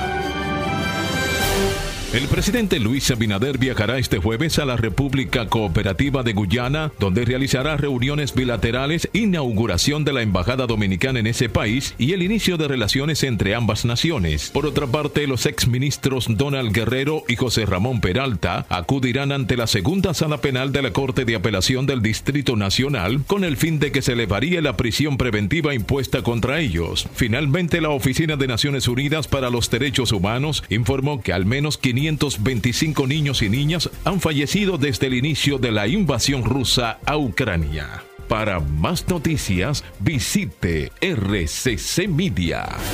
Escucharon un boletín de la gran cadena RCC Media. Llevamos 140 mil años en este universo intentando facilitarnos la vida con cosas como el fuego, la rueda, el internet, ah, y, el dinero. Pero el dinero solo facilita las cosas según cómo lo manejes y desde dónde. Por eso llegó Quick, Banco Digital. Con su cuenta de ahorro gratis que te da un 4% de interés anual Con la que estableces metas personalizadas y separas tu balance en bolsillos. para organizar tu presupuesto. Quick, más fácil Posible. Idopril, tu seguro de riesgos laborales, se acerca a ti para protegerte y acompañarte en la prevención de accidentes laborales, con nuevos módulos en el sur, desde Jaina hasta Elías Piña, en el este en Boca Chica, Monteplata, Higüey y Punta Cana. Idopril se expande en el norte con módulos en La Vega, Santiago, Esperanza, Mao y Puerto Plata. En cada rincón del país, tu seguro de riesgos laborales está para ti. Donde tú estés, está Idopril, el seguro de riesgos laborales de todo. Loki Leisa. 15 billones de pesos para el millonario número 431 que realiza tu única loto en el sorteo correspondiente al pasado miércoles 31 de mayo. El ticket fue vendido en la farmacia Ato Nuevo en Los Alcarrizos, Santo Domingo Oeste. Leisa, tu única loto. La fábrica de millonarios.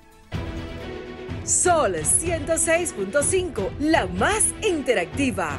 Una emisora RCC Miria. Yo soy Elisa Gelán, soy doctora en medicina y tengo dos años trabajando en Senasa como gestora de salud. Nosotros en nuestro día de trabajo planificamos la ruta de los afiliados que vamos a visitar y de verdad nos encanta ese amor con el que nos reciben y cómo uno se compenetra con ellos. SENASA es la única ARS que cuida, protege y vela por mejorar la dignidad de todos sus afiliados. Con SENASA la gente de verdad se siente segura. Senasa, nuestro compromiso es tu salud.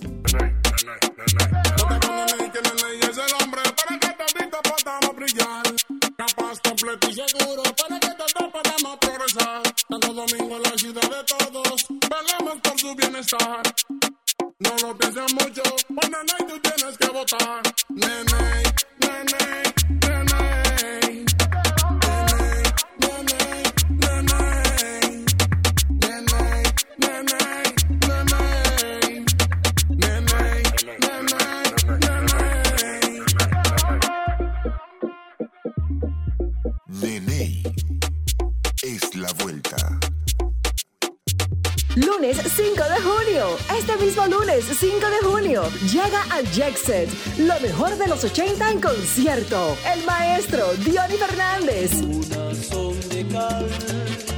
Y el comandante Aníbal Bravo. Cada cual con un repertorio soberbio. Dos orquestas en tarima, tirando paquetico. Un palo el maestro y un palo el comandante. Aníbal con Bobby Rafael. Aníbal Bravo con Félix Cumbé.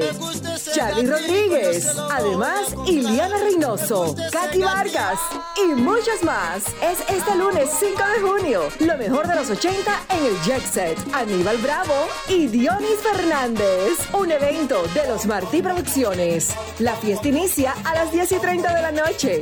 Información 809-535-4145. Cuando sea grande, quiero ser fuerte e independiente. Quiero trabajar y construir un mejor país. Quiero luchar para que todos tengamos voz y que podamos crecer juntos. Quiero demostrar que es posible. Cuando sea grande, quiero inspirar a los demás. Quiero ser como mi mamá. Siendo ejemplo, podemos alcanzar el futuro que queremos. Banco BHD, el futuro que quieres. Sol de la mañana vuelve a su casa grande, New York City. Del 31 de mayo al 3 de junio en vivo con todos ustedes, la diáspora dominicana. De cara a cara con nuestra gente desde diferentes puntos de la Gran Manzana. Sol de la mañana, llevando la información de primera mano por Sol 106.5, Telefuturo Canal 23 y todas nuestras plataformas digitales. La noche a mí me dijo que llega el amanecer, en el cielo se anuncia la salida del astro rey.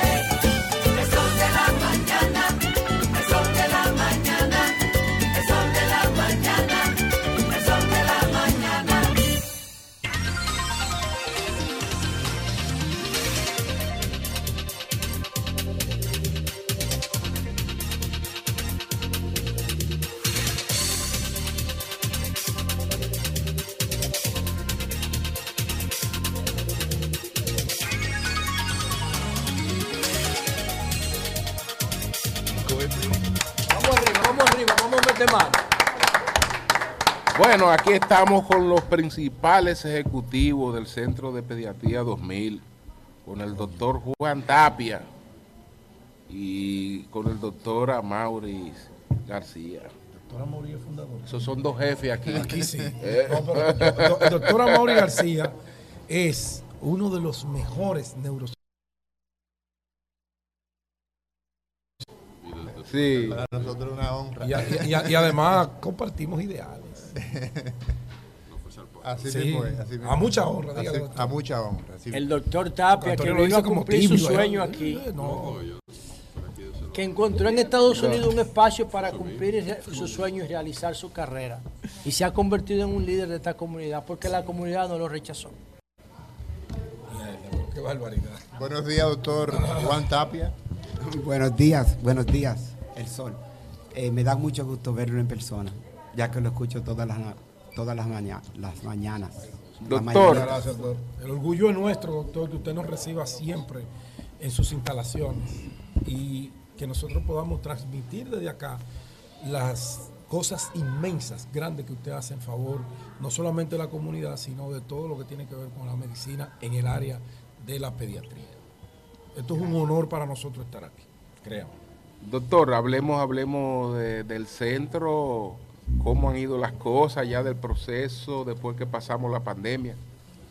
Sí, luego de los, usted sabe que prácticamente en los Estados Unidos, al igual que el mundo entero, tiene dos años perdidos. Y los que más fueron afectados fueron los niños que nacieron entre el 2019 y el 2022. Estos niños, los primeros dos años de vida, que son lo más importante para el desarrollo psicológico, social, eh, comunicación, porque la comunicación, aparte de, del habla, también eh, los gestos son importantes. Y estos niños estuvieron sin máscara, eh, los padres desesperados sin poder ir al trabajo. La única, la única diversión que tenían y el único contacto con el mundo de afuera era la, eran las computadoras y los medios sociales, medios que no son, eh, que no son interactivos. Que no sino el calor niño humano. se convierte en un espectador de su vida. Y hoy día tenemos eh, la mayor crisis de salud mental que se ha producido en los Estados Unidos. Yo diría que desde la década de los Eh, 70. estamos- estamos La hablando, mayor eh, crisis, en la población- de la pandemia. en la población Por infantil. consecuencia, no solamente en, en- por la pandemia, sino el problema de salud mental. Aparte de los millones de personas que murieron a nivel mundial y más de un millón que murieron en Estados Unidos por, por no atenderse, por ejemplo, una persona que fue diagnosticada en- eh, con cáncer en diciembre, esa persona prácticamente estaba destinada a morirse porque desde, la, desde el 2020 prácticamente el, el mundo cerró. La pero prioridad era se atendía al COVID, la prioridad era la sí, pandemia. todo, pero lo que más sufrieron son la salud mental, especialmente los adolescentes entre 18 años y 24 años de edad, Wow. que son los jóvenes. Hoy tenemos una crisis de depresión, ansiedad, el- han perdido la, la manera de comunicarse, el aislamiento social, la, la escuela. Sabemos que el índice académico de todo, a todos los niveles, Ha bajado. ha bajado. Escuché que en la República Dominicana es, fue increíble. Así es. El nivel de, eh, por ejemplo, de un bachiller comparado con antes de la pandemia. Y aquí tenemos el mismo problema, aquí eh, donde menos se pone atención, aparte del cuidado dental, es la salud mental. Pero sí, Eh, ese es un problema, eh, eso es un problema, digamos que es un problema eh, general, pero el, el Departamento de Salud de Nueva York tiene unos 1.600 millones como presupuesto. Y vemos que mientras la República Dominicana el problema es que no hay cobertura, las ARS no le dan cobertura, aquí el problema es de personal, de recursos humanos. Aquí es ambas. El primero que el Estados Unidos se O sea, aquí el caracteriza... seguro sí lo, lo asume. No, aquí el Estados Unidos se caracteriza por ser un país, ¿verdad? Sabemos que es capitalista, que los doctores van donde hay dinero, los seguros médicos pagan muy poco dinero para la salud mental, también son limitados. Por Igual ejemplo, una persona tiene cinco visitas al año. Al año. La gran mayoría de hospitales, incluyendo el, el- el centro psiquiátrico más grande del estado de Nueva York, no acepta todos los seguros. Y solo acepta los seguros eh, los casos que a ellos les interesan para investigación.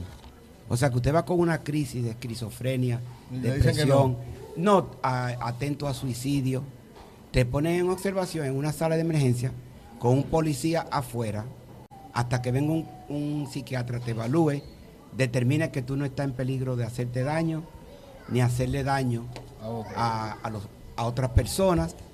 Si es, si es positivo, te mandan para un centro lejísimo, para allá, para lo que dicen Upstate New York. Para los lejanos, para, los- para los campos. las afueras de la- Para las afueras. Y luego te dejan eh, para que tú mismo busques atención eh, psiquiátrica. No hay. Yo mismo tengo seguro privado y con algunos niños míos he tenido que, que buscar asistencia, ¿verdad? De consejería, eh, psicólogo, Que psiquiatra. no la cubre el seguro.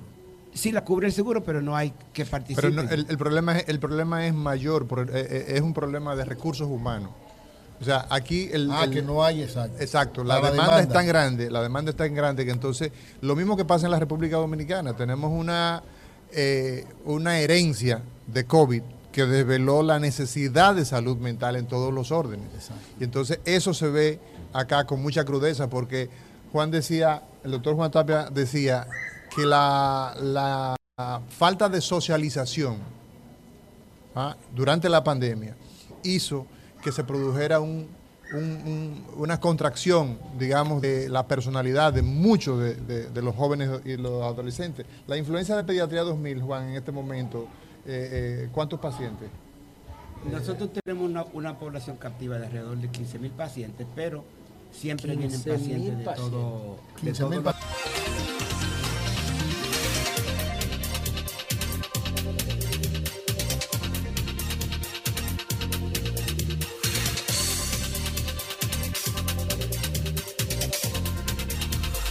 Sol 106.5, con la mayor variedad de...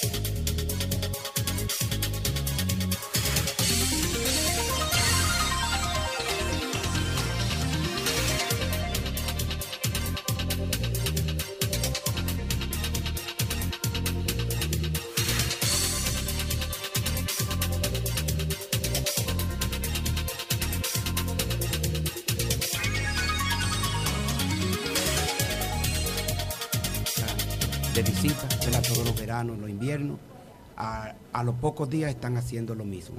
El vaping es algo que allá, no sé si tenemos ley en contra de vaping. No, no tenemos ley. Pero el vaping aquí se ha demostrado que es, una, que tiene- es muy peligrosa porque tiene muchos, muchas sustancias químicas y muchos metales pesados que son eh, particularmente dañinos para la mente en desarrollo. Y sabemos que el cerebro... Se ha determinado el impacto solamente de la nicotina, sino de los químicos particulares del vaping Sí, más en el cerebro sí. adolescente o de niños. Más, no, no solamente adolescente, el cerebro continúa en crecimiento como hasta alrededor de los 21 años.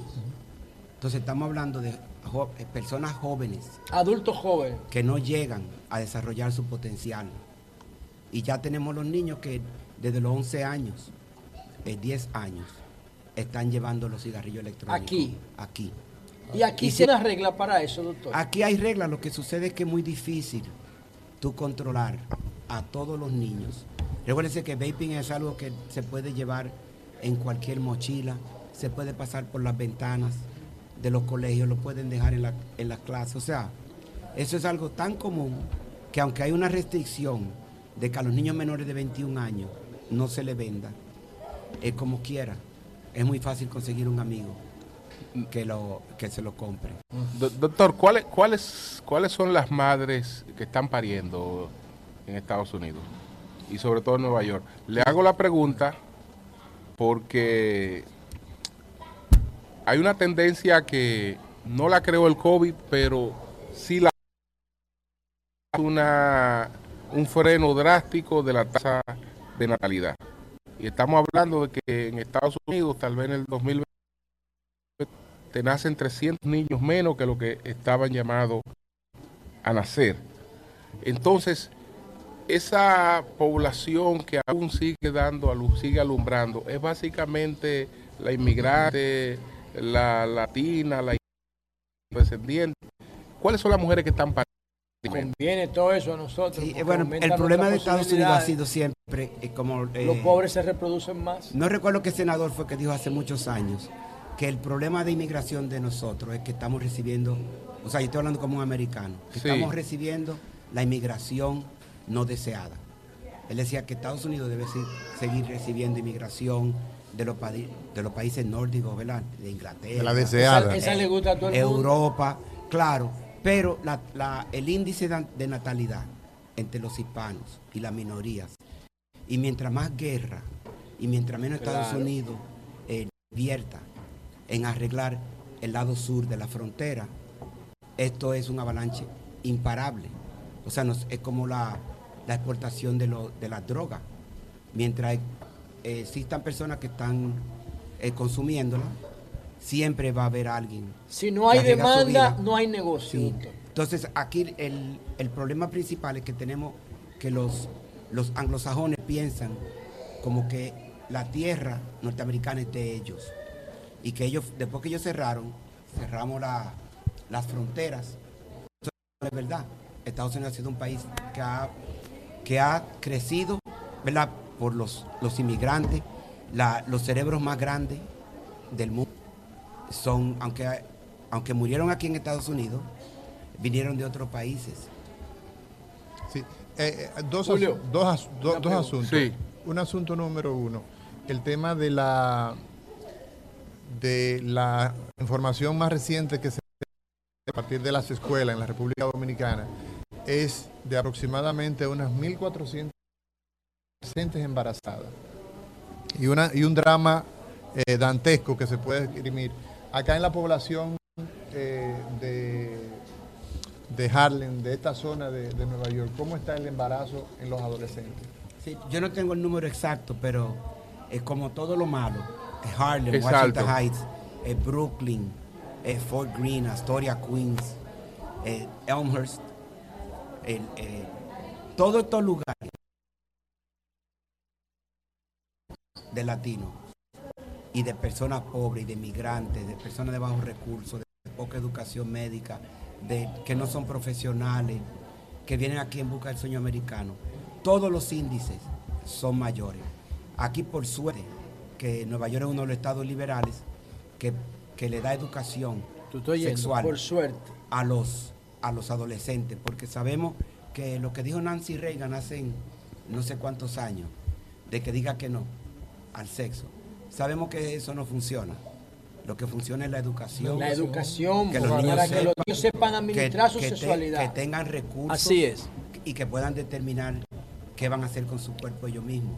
Nosotros hace poco tenemos, tuvimos una situación de una niña de 12 años que el doctor le ofreció la vacuna del papiloma, que es la única vacuna que protege contra el cáncer. Es la eso única una vacuna. niña de 12 años. De 12 la años. única vacuna en el mundo que puede prevenir cáncer. Que lo que único. El cáncer no se previene, sí. excepto el cérvico uterino por la, la colocación de la vacuna. Y en Santo Domingo se está promoviendo, y aquí también, de que, oh, no, esa vacuna es para cuando mi hijo tenga sexo.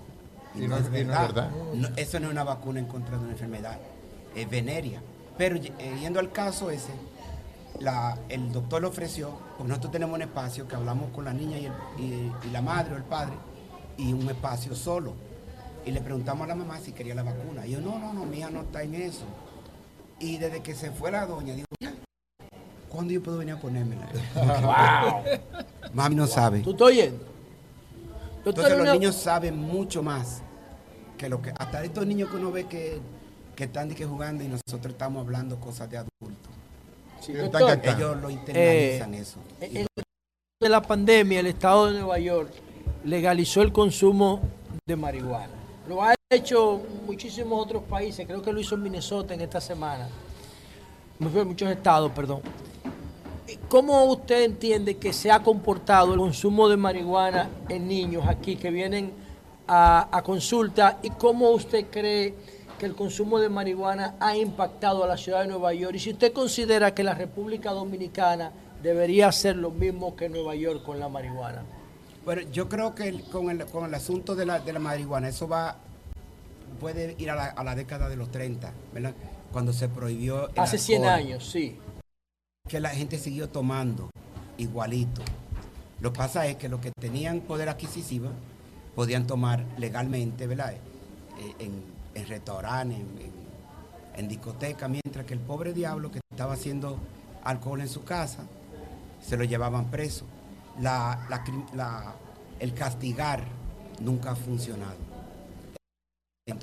Ya, Pero doctor, yo le pregunto. Eh, ¿usted pero, qué- pero, pero, déjalo porque él... No, ahí que- mismo, ahí mismo, porque él terminó la idea. No, él no ha terminado todavía. No, él terminó. él Él, no, él terminó. Tú quieres llevarlo para otro renglón. No, yo no quiero llevarlo para ningún sal- yo Doctor, quiero que él termine. hablábamos hace un ratito doctor, de salud doctor, mental. doctor, pero termine de, termine de explicarle Claro. que donde ha ocurrido eso aquí en Estados Unidos, que en todos los estados donde se ha legalizado la marihuana, nada más hay un solo beneficio. Nada más hay un solo beneficio que es el impositivo. Pero que se ha disparado la criminalidad, Todo. la No, pobreza, oiga, Carlos, ¿y cu- La pobreza. ¿y dónde está la evidencia que To- sus to- tontas No, no, no. eso? to- Todas las estadísticas, claro, La están. Pero búscatelo, búscatelo, que yo, ¿Dónde yo no te invento con eso. Están ahí. Sobre oye, usted ve búscatelo. como yo dice, dije que se ha disparado la delincuencia Mire, le quiero decir algo. En- en- hasta ahora, hasta ahora el único beneficio tangible Es el impuesto. ha sido impositivo, es decir, el impuesto, Ah, mayor recaudación de impuestos, pero después mayor criminalidad, Pero mayor, de- mayor ¿y cuándo- delincuencia, mayor ¿Y tasa de muerte, estudio que mayor, dice eso? pero, pero, pero No, pero déjeme, búscatelo. déjeme contestarle eso. A- a- aguanta la respuesta ahora. El Sí. problema no es de la, de, la, de la legalización de una sustancia. Esto es un problema social, Ay, ay, ay, ay, te lo económico, dije, Julio. eh, mundial, que tiene que, son muchos parámetros. La, la delincuencia, por lo menos lo, lo que le decimos, el, el crimen común de todos estos tigres vendiendo eh, marihuana en la calle, cayéndole encima a la gente. Recuérdense que en Nueva York empezaron con las personas que tenían récord criminales eh, por tontería. ¿Verdad? Que si te agarraban preso tres veces, te daban 20 años de, de cárcel. Ahora lo que, se ha, lo que ha hecho es que se ha convertido legal, que pague impuestos. Pero ¿qué sucede? Que hemos visto después de dos años de pandemia una, una des- desnaturalización de la sociedad. Tenemos todos estos niños que eh, hace tres años tenían 10 años, ahora son adolescentes. Consumidores. Sin- no son consumidores, sino que son niños sin esperanza. No tienen los programas de verano como teníamos antes. No, no tenemos los programas deportivos. No tenemos los programas de, de la unión entre la- las corporaciones y, la, y las ciudades. ¿Verdad? Que hacían pacto para darle trabajo eh, en verano. Yo me recuerdo que yo en verano entraba a las 7 de la mañana Pero a la antes, escuela. antes de, de ti, Pedro, hay un aspecto, eh, José, mira, hay un aspecto muy importante, el tema de marihuana. Mira, el consumo de marihuana ha dejado bien documentado, bien- tú eres un, un tipo muy informado, una persona bastante acuciosa. El consumo de marihuana ha evidenciado que acelera trastornos mentales tales como la esquizofrenia, o sea, eso, eso está, eso está Documentado. documentado. Entonces, ¿qué ocurre? El hecho de la legalización está en es un terreno jurídico. Te lo va a aumentar.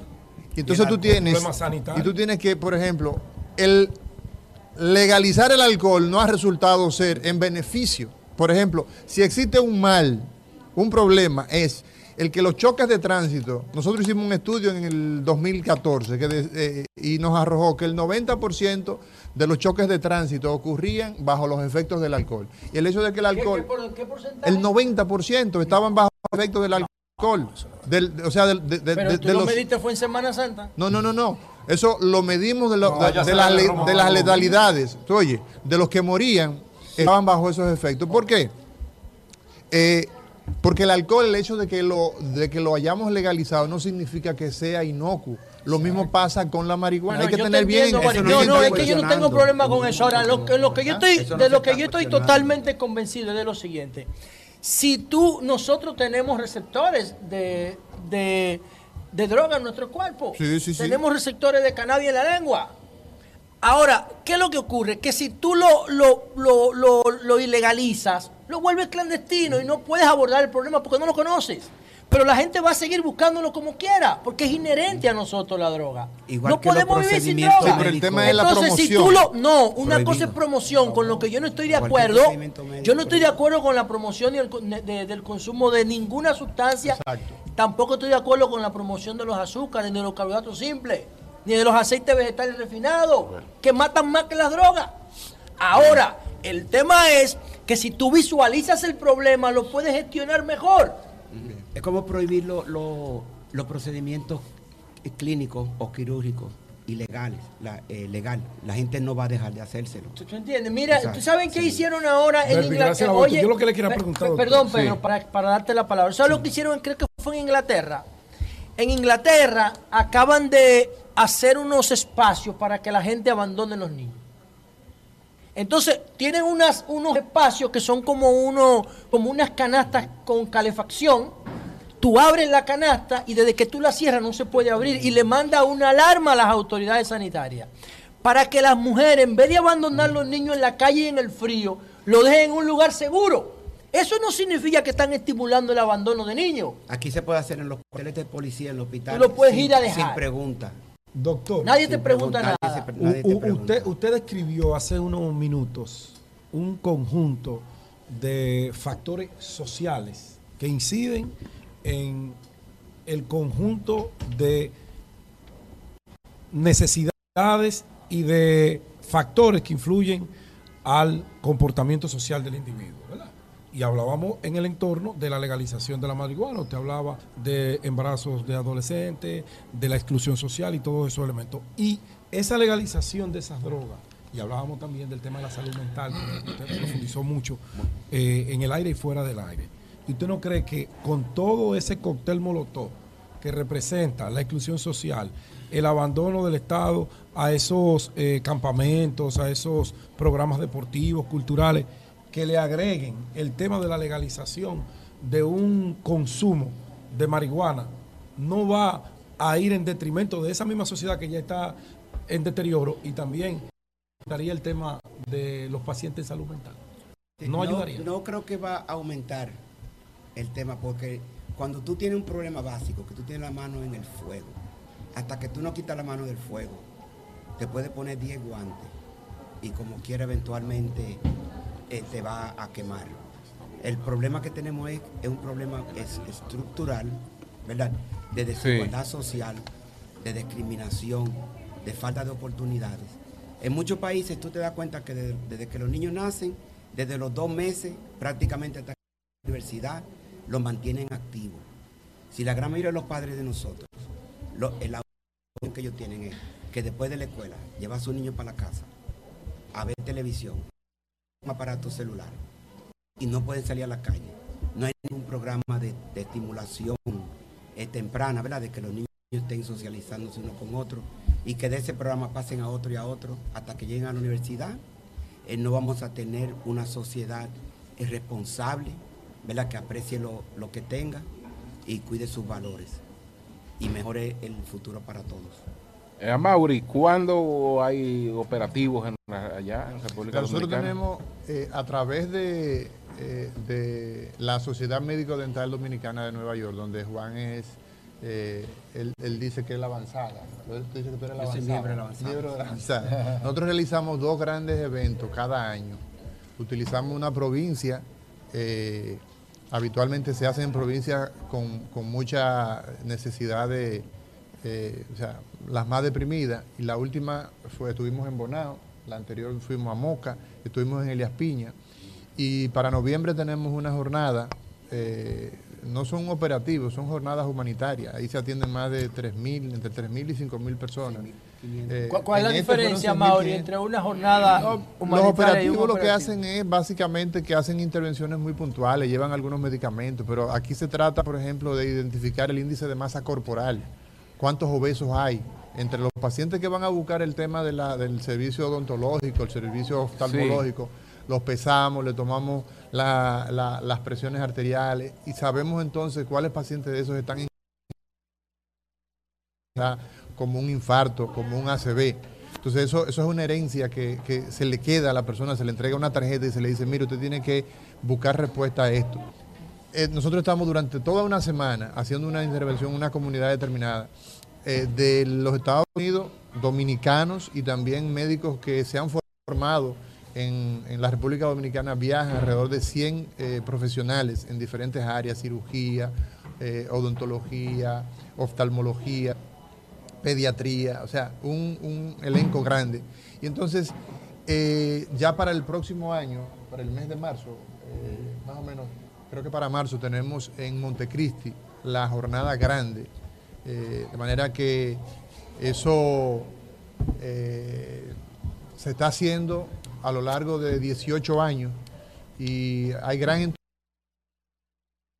Y sobre todo nosotros queremos que la gente se siga entusiasmando, que participe eh, y le agradecemos mucho a, Antonio porque cada vez que tenemos esta jornada pues eh, la, la corporación RCC Media nos publicita de manera gratuita esos eventos, así que queremos seguir contando con ellos. Sí, queremos terminar que eh, también aquí, en la ciudad de Nueva York, la Sociedad Médico Dental Dominicana realiza eh, minis jornadas, eh, conferencias, y el día 10 de junio eh, vamos a tener una, una jornada de salud en la universidad, en Lehman College, con la cadena más grande de hispana de televisión en los Estados Unidos. Vamos a tener una feria de salud, en- eh, vamos a estar buscando personas que tengan la, presión elevada sin darse cuenta, ya que a eso le llaman el, asesino silencioso, ya que cualquier persona de repente puede morirse de un infarto o un derrame cerebral. Allá en, en, Moca y en Bonao donde estuvimos y aquí mismo le podemos tomar el azúcar a una persona y puede estar eh, por encima de 500. O sea que estos son factores que muchas personas, sin saberlo, andan como una bomba de tiempo, porque no hacen actividad física, no cambian su estilo de vida y siempre piensan que vamos a empezar mañana.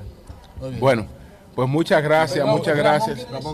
Para concluir, doctor Tapia, usted ya como un médico establecido y conociendo la comunidad hispana aquí, aquí en Nueva York, a su entender, ¿cuáles son la primera y segunda enfermedades que atacan más los hispanos? Ay, ay, ay. A, a los hispanos, la primera enfermedad es la enfermedad es cardiovascular, empezando por la hipertensión. Como Y la- consecuencia. La, consecuencia de lo, lo más importante que, como el factor número uno para que la gente se, eh, se vaya, es la inactividad física. Y de la, de, de la actividad, de la inactividad física vienen todos los problemas. Combinado con la Todos alimentación chatarra. Y sabemos que el que no está haciendo actividad física, lo que está comiendo es chatarra. Ay, porque claro. eso es que va Es junto. vago. Tú Eso estás va en la junto. televisión, tú vas haciendo, y que tú tienes al lado, eh, chatarra. el tema de la obesidad entre los niños, Juan. El tema de la- de- del sobrepeso y la obesidad entre los niños y los adolescentes. De aquí, del O sea, Alto Manhattan. Sí, sabemos, la obesidad en el Alto Manhattan, igual que, que en cualquier barrio de Guachupita, comienza con las mujeres dándole, el- cambiando la, la leche materna por fórmula. Por fórmula. Por Mira, fórmula. eso es importante. ¿eh? Sí. Y sabemos que el, niño solamente igual, ¿no? igualito.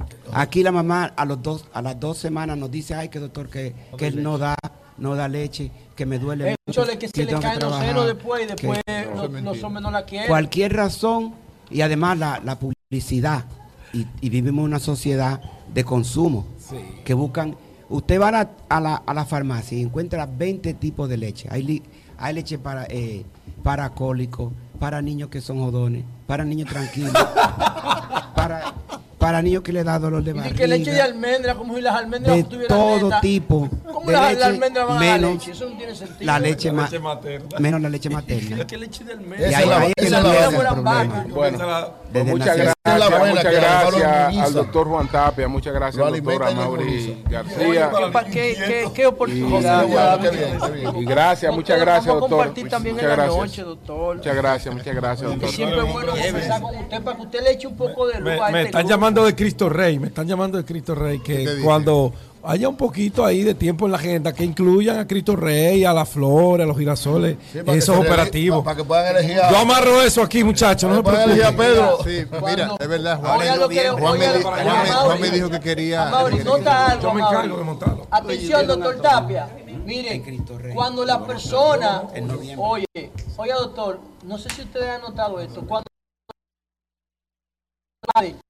salud preventiva, los operativos son innecesarios. Los operativos son importantes y útiles donde hay un abandono sanitario de las Claro, autoridades. claro, absolutamente. El que Así tiene es. salud preventiva no necesita nada de eso. Y eso es importante destacar, que, por ejemplo, este centro, muchos de los niños que vienen acá vienen, vienen a su consulta de niños sanos. Sano, que es lo importante. Que, que es lo importante, porque tal como decía Juan, ocurre que cuando tú, la medicina nuestra es reactiva, nosotros lo que atacamos es al, al- al sujeto Sí, ya sí. enfermo. Pero si Pero- tú observas, el 35% de la población dominicana anda con hipertensión, lo sepa o no lo O sepa. no lo sepa. Sí, Entonces, sí. eso deriva Bueno, en una crisis. Ese Sí. privilegio, ese privilegio lo tiene la pediatría, que es digamos la única especialidad donde la gente actúa de manera preventiva, porque Las al- vacunas, por ejemplo. Al niño se le lleva de manera preventiva, pero ya después de los Después que 12 años adelante, pero no tiene que enferma, no se va a crecer enferma.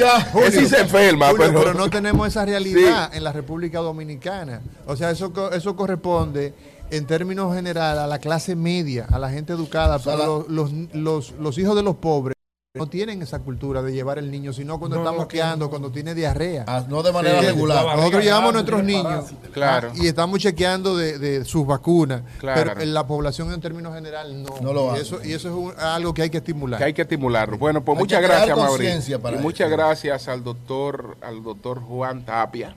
Muchas gracias. Señores, vamos a una pausa. Retornamos en breve desde Nueva York, desde el Centro de Pediatría 2000. Cambio fuera.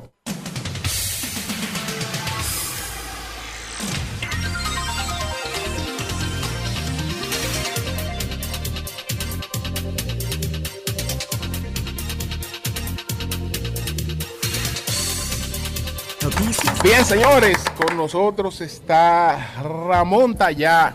Coño, Se duro. Ay, Ramón Tallá. Rama- Ramón Tallá Jr. Sí, porque está ya padre.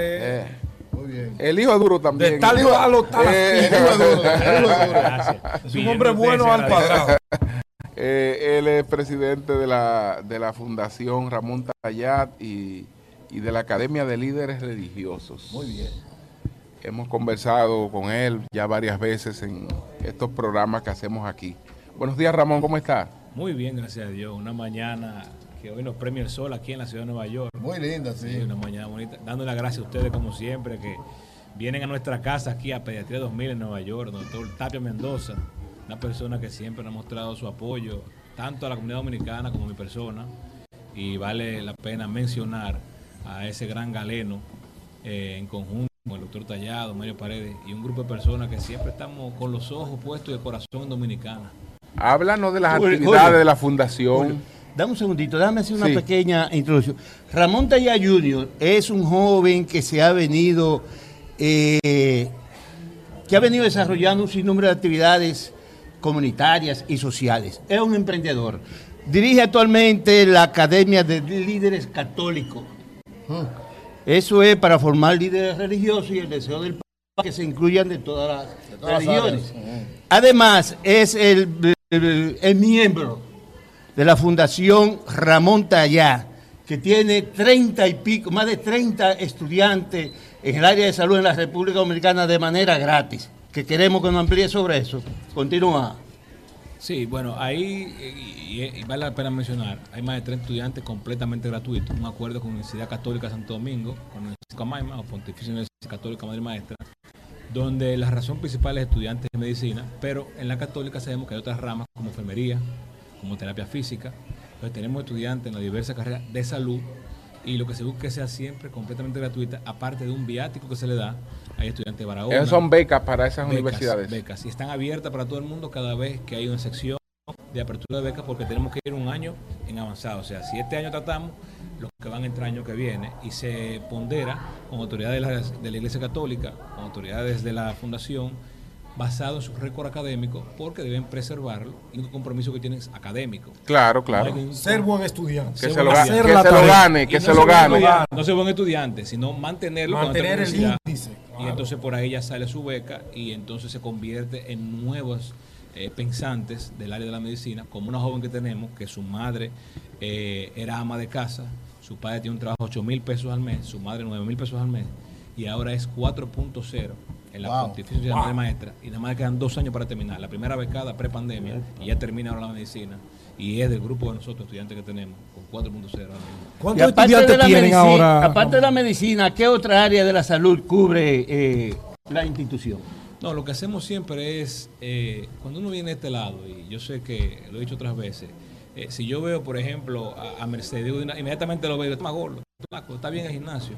Pasa lo mismo con la parte moral, con la parte social. Uno siempre quiere volver a llevar un granito de arena a su país. Sí. Y hay tanta necesidad. Por ejemplo, las misiones que hacemos, tenemos 20 años haciéndolas, no repetimos pueblo.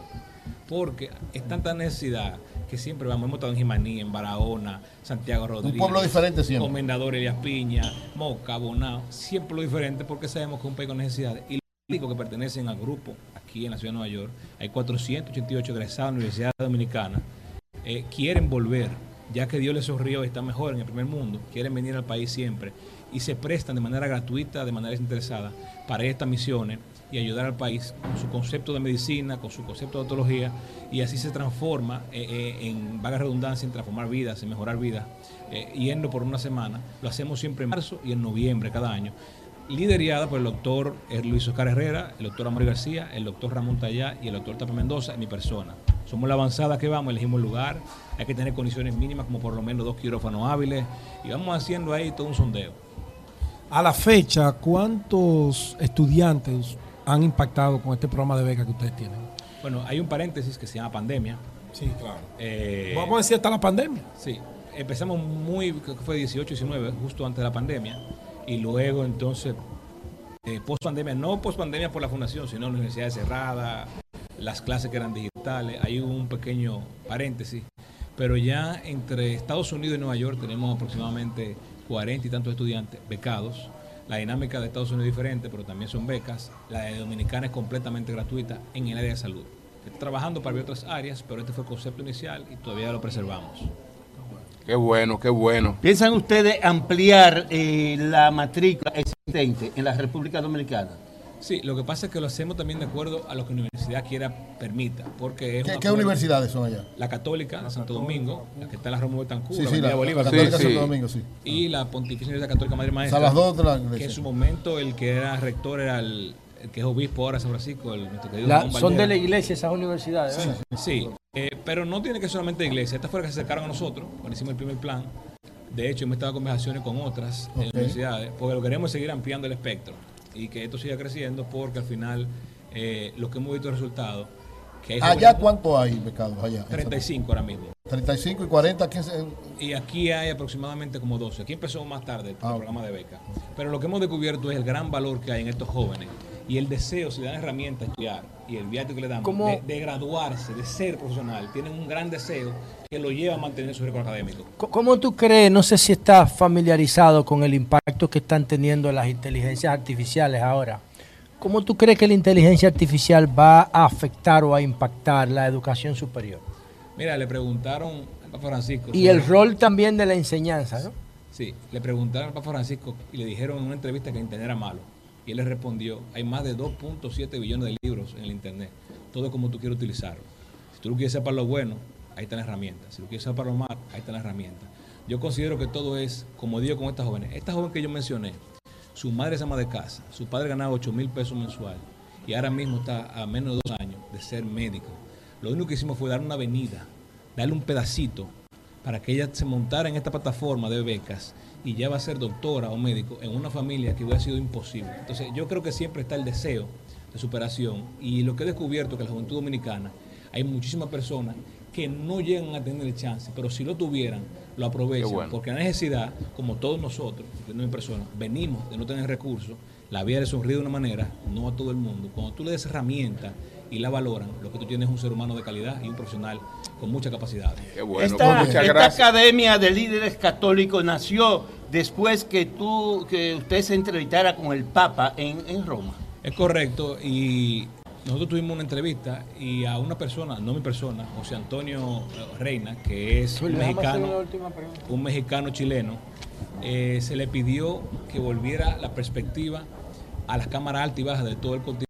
Eh, eh, tiene presencia en México, en Chile, Colombia, ahora la traje a Estados Unidos, después de un internado de 10 días que tuvimos en la Universidad Católica de Washington, donde se llamaba político católico o religioso. Y ahora lo que se pide es volver a llenar las cámaras altas y bajas de todo el continente con personas que lleven una moral en alto y que entiendan que los tiempos y la dinámica han cambiado para representar a los ciudadanos de este nuestro hemisferio. Mire, doctor Tallá, Sí, usted había en ocasiones anteriores expresado alguna posibilidad de una candidatura por alguna organización política. En este momento se va a concentrar solamente en las labores empresariales o va a activar políticamente, va por un puesto en el Congreso Nacional Dominicano como representante en el exterior.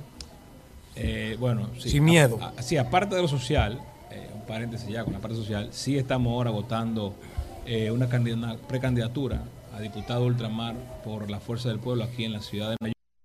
Y lo hacemos de la convicción de que los representantes que han estado han dejado mucho que desear y nosotros tenemos ya que entender, y esto es bueno que lo escuche y mi amigo La Luz, esto no es un tema político, esto no es un tema social, aquí hay un tema moral que hay que entender.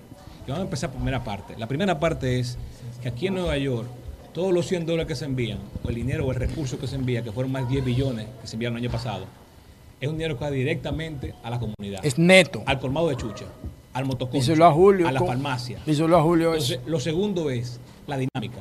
Aquí hay días malos para la renta. Aquí hay días malos para el celular. Aquí la gente tiene tres empleos. Aquí la gente anda con nieve, con frío, sin la familia. Entonces, ese contexto hay que llevarlo a la realidad. Ese contexto tiene que llegar al Congreso para que se valore y se aprecie. ¿Qué se busca de esto que no ha pasado, que no ha estado en el pasado? Yo voy a llevar, no a buscar.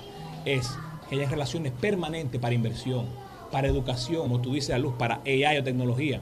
Estamos en el primer mundo. Cuando tú tienes empresarios de supermercados, de bodegas, que son grandes empresarios y nunca han sido capaces de escribir un párrafo donde se crean estamentos permanentes para cualquier tipo de situación que se pueda crear para Dominicana, desde el dominicano exterior, sencillamente somos unos más. Ya somos 3 millones en el exterior. En capacidad completa somos 3 millones, entre 500 mil que tenemos en España, 1.1 aquí en Nueva York, y en la costa este completa, en casi 2 millones. Ya eso tiene que tener un lugar permanente en la mesa de negociaciones allá en Dominicana con su mercado exterior y transformar eso, como han hecho otras diásporas, transformarlo en cosas permanentes, como un ministerio que se menciona, uno dice que es una locura, otro permanente. ¿Por qué si debe ser necesario? Si el verde trae un estamento, el blanco trae otro, el morado trae otro, cuando uno entra, el otro lo saca. Tiene que ser algo sembrado en el Estado para que el que quiera invertir se le den garantías exitosas y se convierta en un puente en Washington Bridge desde Nueva York hasta Dominicana y en un puente Juan Bosch o Pablo Duarte de Dominicana lo que puede significar un gran crecimiento, ya que somos el segundo elemento del PIB, aunque dice que no lo somos, y tenemos una gran presencia en el presupuesto nacional. Y sin embargo, las veces que hemos estado en ese Congreso, en ese curul, deja mucho que desear. Lo que hay que llevar es soluciones permanentes, porque no importa lo que pase. Los empresarios de esta ciudad generan lo que es ahora mismo más del 24% del presupuesto nacional y todavía esa Bien. tarima tiene ¿Y por cuál partido tú irías como candidato? Fuerza del Pueblo. Fuerza del, Fuerza del pueblo. Pueblo. Julio, por último. Sí. Por El último. candidato seguro. Mira, líder, ¿verdad? la, Un saludo a Jacqueline la Iglesia. Católica es la única institución paternalista que queda en Occidente. Dios es hombre, el Papa es hombre, los obispos son hombres, los cardenales son hombres y los sacerdotes son hombres. Las mujeres ahí nada más pueden ser monjas, sirvienta. ¿Tú crees que el Papa Francisco debería promover una reforma para democratizar eh, el tema de género en la iglesia y que las mujeres puedan oficiar misa como hacen los otros evangélicos? Bueno, yo te voy a decir, yo no puedo hablar por el Papa. Ahora, yo soy hijo de una madre soltera. Y el ser humano más fuerte en la tierra es la mujer. Y yo siempre hago un ejemplo jocoso. La mujer tiene jaqueca, su parte mensual y náusea y vómito. A las 8 de la mañana el niño está en la escuela. Y a las 5 de la tarde está en la casa. Y lo recogen y le cocinan. Si es un hombre, dice una sopita que estoy malo hoy. Entonces, para mí, para mí, yo tengo un gran respeto a la mujer y debe estar representada Bien. en todos los estamentos y es más fuerte que el hombre. O sea, la mujer debe oficiar misa en la iglesia católica. eso- Ramón. Ya eso Bueno. es católica que lo manejen, pero yo entiendo que la mujer. Para, sí- mí, Gracias. para mí va a ser un placer compartir Gracias. una figura allá en la Cámara. Gracias a. Ramón Tallá Jr. Oye, oye, eh, dirige la Fundación. Ramón Tallá Sí. y la Academia de Líderes de Líderes Religiosos. Muy bien. Señores, mañana estamos desde, desde Plaza Quisqueya en Diamond.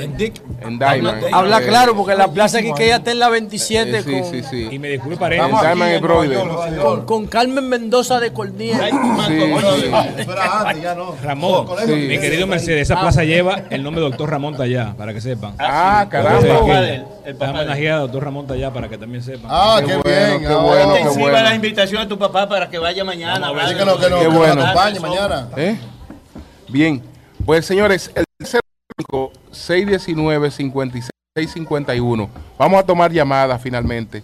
305-619-5651. Adelante. Eh, bueno, y también está con nosotros. Jacqueline Willamo. También dura de la fuerza del pueblo. Ah. No, para que ustedes digan que no hay estructura. Mira, Tú no mira, quieres ser diputada también, tú y José, Usted es síganos. muy crítico. Ven, José. Oiga esto. Nueva York es verde ya. Ahí no sé. No estamos grabando. Estamos, estamos en el aire, sí, estamos en el aire. Ah, Dígalo. no, dígalo, dilo, pero dilo. Dilo, dilo, Pero dilo, dilo. ¿Tiene miedo? No, no, todo lo contrario. Dígalo, ¿qué es lo que es Nueva York? No, que no han pasado. Los otros líderes están opinando y hablando, pero no pasan por la ciudad de Nueva York. hay una sola persona que viene tres, cuatro veces al año y nos visita. Y eso hay que dejarlo saber. ¿Y cómo se llama? Con propiedad, Leonel Fernández. Sí, pero Va a es que, seguir tiene- es que él tiene, él, un Sí, gran respaldo permanente. aquí en Nueva York siempre. Bueno, vamos a conversar con Jacqueline Guilamo, que es la eh, vicepresidenta aquí de la Fuerza del Pueblo de Nueva York y activista comunitario. ¿Cómo está Jacqueline? Estamos bien. Nada. Muy feliz de que estén aquí compartiendo con nosotros, ya que cada mañana lo estamos viendo por el internet. Ah. Y el calor de ustedes viene eh, de la República Dominicana, vienen con ustedes también aquí. Por eso hoy estamos tan calientes aquí en la ciudad de Nueva York. Y es porque está el sol, de, la mañana. Jacqueline, los principales problemas de la comunidad dominicana que tú percibes aquí y los principales problemas del país que tú percibes de aquí desde allá. Bueno, aquí el problema es bien complicado porque la renta está súper cara, eh, han aumentado el transporte, la gente sigue ganando el mismo salario. ¿Subieron el transporte? El transporte sí cuesta 2.75 y estaban tentativos para subirlo a 3. Ramón habló ¿Cuánto muchas costaba veces de antes? eso. ¿Cuánto- cuál fue el Dos porcentaje? dólares costaba antes, unos, O unos sea, casi el 50. 50% lo van a subir. Exacto. Entonces eh, estamos eh, en situaciones muy críticas. los salarios iguales? Y los salarios igualitos. Entonces estamos también recibiendo una cantidad enorme de dominicanos y dominicanas que están llegando por la frontera entre la edad de 20 años a 55 años. Y cuando tú la hablas de una promedio. cantidad enorme, ¿a qué tú te refieres? O a más de, de entrar, bueno, para ponerte un Más de ejemplo. 70.000 Oye, inmigrantes para ponerte un. No, ejemplo. pero no dominicanos. Sí, domini- sí, José. Ajá. Para ponerte un ejemplo, en la oficina donde yo, en la, en la institución que yo trabajo, Ajá. yo recibo en la semana más de 20 dominicanos y dominicanas. Entonces, si tú le haces un cálculo a eso, está entrando una gran cantidad. Y le pregunto Sí, siempre a 20 cada uno. no es mucho. No, no, pero espérate, Oficina, José. sí, pero varias oficinas. No, es a, mi- es a nuestra oficina, estamos hablando de una, pero la- las iglesias, las otras instituciones son cantidades enormes. Y como la única ¿Qué pasa ventaja- con esos dominicanos que tú recibes, Jacqueline? Bueno, ¿O nosotros tú, tú recibes de otras nacionalidades también? también, pero pasa específicamente con ellos? ¿A dónde van? Con los dominicanos, los dominicanos tienen muchas más ventajas que otras nacionalidades, porque los dominicanos tienen aquí un Familiares. pariente. Ustedes saben que como tenemos una cantidad Todo el mundo enorme, tiene una todo el familia. mundo tiene una familia y le alberga por un tiempo hasta que empiece un proceso con, con ellos. Ahora, la ayuda que nosotros le estamos Pero el que ofreciendo llega es- así, ¿qué pasa con él? O sea, ¿qué, ¿cuál es el procedimiento de, y qué pasa posteriormente? Bueno, lo ponemos primero, le sacamos su seguro médico porque al- a esa trayectoria por la frontera vienen con muchas infecciones, con muchos problemas, incluso vienen con problemas de salud desde allá, que lo traen a- a- eh, eh, eh, ya eh, de hace tiempo.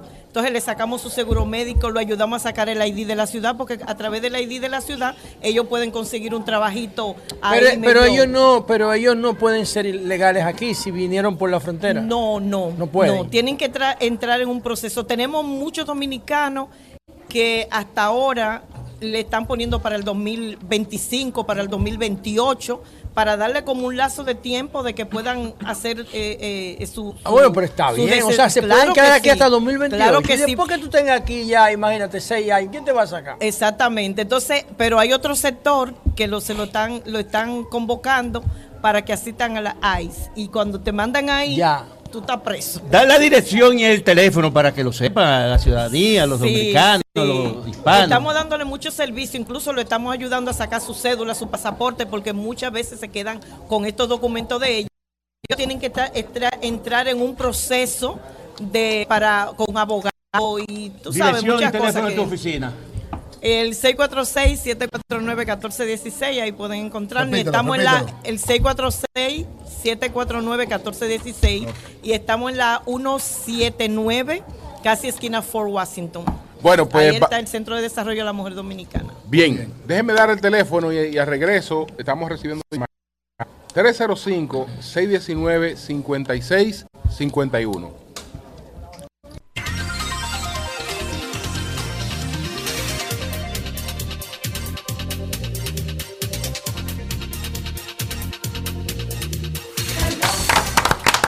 Bueno, un saludo para Virgilio. Virgilio llegó al final. Vigilio Él llegó al final. Vigilio. Vigilio llegó al final. Exacto. Ya mejoró, ya mejoró. Ya, ya está Eh, mejor, ya. Se Anda levantó, una- se levantó porque que- tenemos, tenemos compromiso con unos sí. amigos. Va a jugar gol. Que sigan entrando dominicanos por donde sea. considerado, yo a solo. No es así, Jacqueline. Bueno, No, vamos no, a no tomar se llamada. pero que vengan. Vamos a mejor tomar llamada. Buenos días, buenos días, adelante. Renunció el Gracias, presidente don Julio. del PLD en la Romana. Oh. Gran cosa. Buenos días, adelante. Don Julio, buen día. Adelante. Escuchando el debate de lo que se le ha reconocido a Vargas Llosa. Sí, adelante. Yo lo pongo en la balanza y el país sale beneficioso de ese reconocimiento sí. Así de esa es. ciudadanía Vargas Eso es Llosa. verdad, tiene Usted No tiene razón. por qué, no por qué regatear eso. No hay necesidad del patriotismo que llevamos por dentro, que habemos personas que nos hemos hecho la vida entera con un patriotismo ya desfasado. No creo que valga la pena en estos momentos. Bueno, pues Bien, gracias a usted. gracias, a usted. Buenos días, adelante. Buenos días. Buen día, Julio. ¿Cómo está? Adelante. ¿Me escucha? Adelante. Julio, dos cosas. La, la primera, yo soy un oyente fiel y la internacional de Miami no sé por qué no funciona. Siempre, no importa el horario, sale ocupado. Ok. Siempre. eso. Tengo mucho, tengo desde, desde diciembre intentando y ocupado sale por la ocupado. cantidad de llamadas que entran al mismo No, no, no, no, porque yo he llamado a diferentes horas. Por ejemplo, a las 12 de la noche sale como si estuviera cortado. Ok, ok. ok. Y Vamos, la a, vamos a segunda- averiguar qué pasa, vamos a Sí, averiguar. adelante. Sí, y la segunda, Sí. según, según Nietzsche, a ti te pasa lo mismo que al árbol. A mí me pasa lo que mientras más intenta alcanzar más tiende sus raíces hacia el oscuro. Tenga buen día. Gracias, gracias. Oh, Gracias. oh, Buenos días, buenos días, adelante. Sí, buenos días. Sí, adelante. Eh, estoy llamando para dar mi humilde opinión. Eh, Julio Martínez Pozo, de su opinión y su comentario. Adelante, le escuchamos. De verdad que sí. Eh, Julio Martínez, mire, eh, yo estoy de acuerdo con algunas opiniones de José Lalú. Él creo que es una persona que está, que está muy en lo cierto, pero cuando viene el tema de la droga, como que está gallo loqueando él. De verdad, mire. Lo que pasa es que tú dices eso porque como tú no entiendes ese tema, porque no lo No, estudias, y es mi, y esta es mi especialidad, soy acuérdate, por acuérdate que yo soy autor del único modelo de seguridad que existe en mi país. Como yo me pongo a estudiar esa vaina y tengo, oye, no, tengo en mi dato, como él difiere de ti, bruto, tengo más de ocho premios Nobel apoyando sí, la legalización con evidencia. Ahora, cuando llama una gente a, negar eso sin evidencia. ¿qué tú quieres que yo haga? José, tú tienes razón, poca. soy Bueno, bueno. Como no soy Es que no soy yo. Pero vamos, ahora vamos a escucharlo. Ahora vamos a escucharlo para que él termine. Adelante, hermano. Terminó. Vamos con la próxima llamada. y ya no tiene más que decir. ¿no? Buenos días, adelante. Buenos días. Adelante, buenos días. Buenos días. El azúcar mata más gente que la droga. Buenos días. Claro, porque más gente la consume. Entonces, Buenos días. todo igual el problema. No, pa, la droga ahora van a matar más gente que el carato Buenos días. por marihuana. Igual que el alcohol. Buenos días, adelante. Buenos días. Sí. Les escucho. Muy bien, le Este, escuchamos. Eh, Tony Hernández le habla, de la Adelante, falla Tony. Tony Hernández. Este, buenos días. Yo quisiera llamar a la hace días que he estado llamando y no me podía comunicar porque ¿cómo es posible que el gobierno haya lanzado una campaña para re- el relanzamiento del turismo de Puerto Plata? Sí. y el puente de Cangrejo. Yo soy de Sosúa. Sí, el- sí, Cangrejo. Colapsó. Toda, eh, Virgilio, usted estaba por Puerto Plata. Sí, ¿Usted sí, no vio el colapsó puente el puente, el puente, de- el puente Virgilio, Virgilio, déjame reciente. decirte una cosa. Sí. Déjame decirte una cosa. Yo, por mi sangre, corre el PRDismo, que nosotros que somos el PRDistas disgustados. Excelente. Vea, para que tú estés claro. Pero, ¿cómo es posible que una campaña de lanza el relanzamiento del turismo de Puerto Plata, tú sabes el camino peligroso que hay que recorrer para, para tú transitar por atrás de Montellano de noche? Yo soy de ahí, yo soy de ahí y yo me asusto. Imagínate tú los turistas, ¿cómo es posible que la conexión del aeropuerto con Puerto Plata esté rota por casi un año y están haciendo una inversión de- del desvío? Una inversión, están trabajando más en el desvío que en el propio puente. Eso es ilógico, papá. Eso Bueno. es ilógico. Buenos días. Buenos le días, escucho. buenos, buenos días, buenos días, buenos días, buenos días. Bueno, señores, mañana entonces en Diamond. En la Plaza Quisqueya. En la Plaza Quisqueya en Diamond. Patria. Todo el que quiera pasar Vaya. por ahí, Wow, pues sí. Estamos sí, en sí. Plaza Quisqueya mañana gente, en pueblo. Estamos Nuestros- en Diamond. Nuestros compatriotas que aquí un Plaza equipo. Estamos mañana. allá a saludar a Virgilio, a Julio, a José. Así es. Vengan mañana a la a Virgilio, Celebrity. Bueno, buenos días. así. Plaza Quisqueya en Deichmann. Buenos días, buenos Allá días. Deichmann. Buenos días. Sí, bu- Buenos días. sí. Eh, una preocupación que expresó un, oyente esta mañana acerca de, del PLD, y es una misma preocupación que yo tengo, y es que el PLD no tiene quien lo defienda ahora mismo. Eh, una, una declaración como la de Danilo Medina cuando habló del 35%, cuando tú ves periodistas que se atreven a decir que Danilo dijo que el 35% de los PLDistas votarán por Leonel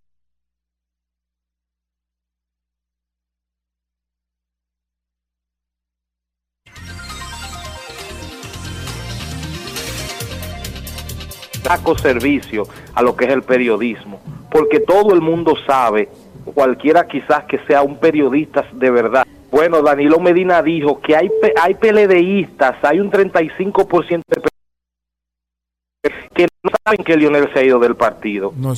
eso, fue lo que dijo Danilo Medina. No, no, el audio Danilo Medina no dijo que los PLDistas van a votar por Lionel Fernández. Ok, ok. Pues vamos con la próxima llamada. Gracias, hermano. Buenos días, adelante. Buenos días. Buenos días, eh, Julio Martínez Pozo. Adelante, adelante. Óigame, quiero ser claro y preciso. Estoy en total acuerdo con José Lalú en materia de salud, en materia de seguridad perimetral. Estoy en total acuerdo con José Lalú. Entiendo que de un 100 hay que darle un 200 en ese aspecto. Ahora, cuando llega y toca el tema de la droga, está totalmente confundido de la realidad. Hay que darle un ¿Sabe cero, por entonces, qué? ahí. ¿Sabe por qué él lo hace? ¿Sabe por qué él, él, él quiere, quiere ¿Por qué? ¿Por apuntar sus comentarios? Porque él no tiene un familiar que sea adicto a la droga, de por Dios. Claro, claro, Es todo, eso, todo, todos tenemos adicciones no a algo. lo tiene. Si lo tuviera, estuviera pasando. Y es un seguidor. Cómo está indignado contigo. mira cómo está indignado. Pero si él- si él se detiene- Y si él eso se que- detiene- y eso que él no le ha dado- que- que él no sabe que tú le quieres entregar a Haití a la República Dominicana, que ahí te quita también yo no 20 quiero- puntos más. no, no, eso lo Ahí te quita diciendo 20 puntos, No, 20 no, si él más. se detiene a escucharme, si él se detiene a escucharme, con la droga prohibida, están bregando con las adicciones. Sí. Si las drogas fueran legales, Lo mata rapidísimo. tenemos más posibilidad de tratar Bueno, una si adicción. las drogas con son eso. legales, lo matan. No, si Tomemos esta ya para se irnos, se Vamos. pueden gradar. Oye, Va se le cualificar. Vamos a la tomar esta. Vamos a tomar No es esta para la irnos. eso no es verdad. Claro que eso no es verdad. antes. El ser Vamos, humano no puede vivir sin droga. vamos a tomar esta, vamos a tomar Pero no se esta. la legalice para que no se muera más rápido. Buenos días, Julio Martínez Pozo. Buenos días. Adelante. Adelante, hermano. Eh, yo me pregunto, ¿ustedes tienen una idea de la dimensión y el alcance que tiene el sol de la mañana? Pero claro, hermano. Más claro, o claro, menos, más o menos. Mírate a ti como lo estás llamando y hablando. Eh, eh, es, que- es que yo creo que ustedes no tienen la menor Pero ¿por idea. qué? Pero ¿por qué usted lo dice? ¿Por qué usted lo dice? Porque ustedes no saben que en los 50 estados de los Estados Unidos, donde hay un dominicano, escucha el sol de la mañana. Así Yo es. trabajo en la zona financiera aquí en Downtown, cerca del Toro, y toda la mañana ustedes me acompañan. Ay, gracias, hermano. Déjeme decirle, espérese, que yo creo que usted se va a molestar con esto. José La Luz es el motor de ese programa. No, no, no, no. no Cuando bájale, José bájale. La Luz acaba de hacer su comentario, la gente cambia de estación. Por más que le critiquemos, es el cerebro de todo lo que están ahí presentes. Bien, bien. Muchas pues, gracias. Gracias a usted, gracias a usted, no hay problema. Buenos Cerró bien, José. tenía, tenía un seguidor altillado ahí. A un clip, a un clip, el primo de José llegó el primo. tenía, tenía, tenía uno ahí. No, no, no. No, vamos a cerrar con ese, nos vamos a escuchar otro, vamos a escuchar otro. No, lo tenía, lo tenía, lo tenía altillado ahí. Oye, a un clic, A un clic. Buenos días, adelante. Ya usted José Buenos días. Eh, Julio, esa palabrita que dijo José, que entren todos los dominicanos para acá, pero eh, ¿cómo podemos promover eso? Eh, y criticamos que entren todos los haitianos para el país de nosotros. ¿Cómo estamos saliendo los dominicanos? Mírenlo ahí. Eh, yo estoy legal, gracias a Dios, porque esperé 13, 14 años Mírenlo para ahí. yo entrar aquí, pero no podemos promover que entren dominicanos ilegales para acá eh, y criticar que entren los haitianos ¿Y al quién- país de y- nosotros. Mírenlo ahí donde está. ¿Y quién promueve que entren dominicanos ilegales para acá? Bueno, eh, tú Nosotros lo sabes, eh, Yo no lo tú sabes, promuevo, entren sabe que hay Yo no, yo no lo promuevo. Tiene que haber grupos, Julio. Tiene Yo no promuevo eso Yo no tampoco. yo no- yo no- no promuevo eso. Yo no lo promuevo. Yo no dominicano yo no- que entra aquí no es un yo potencial no yo no lo promuevo. No, no, no, no, no. Ay, no. Usted tiene que entrar legal. tú porque estás frente al micrófono. No, no, No, usted yo no tiene que entrar Yo legal. no A donde quiera que vaya, usted tiene que Son entrar 10 mil legal. millones de dólares que están mandando desde aquí. 10 no, mil no. millones de dólares. José, te Señores, está yendo mal, te va a ir peor. Son buenos los 10 mil Señores, millones de dólares. mañana, mañana estamos en Diamond. Nos quiere. vemos la cara, face to face en Dykeman. Así es, Ya así esperamos es. a toda la comunidad dominicana. Eso es, Así es que eso es entre Broadway y City. gracias a Pediatría Plaza 2000, Quiqueya, entre Broadway y inmediatamente y a todos nuestros invitados en el día de hoy, gracias al doctor Tallá, gracias a todos. Sigan Nosotros viniendo para acá, vengan legal y si no pueden, vengan como quieran. pausa para regresar inmediatamente con vehículos autógrafo mañana. en la radio. Acá afuera.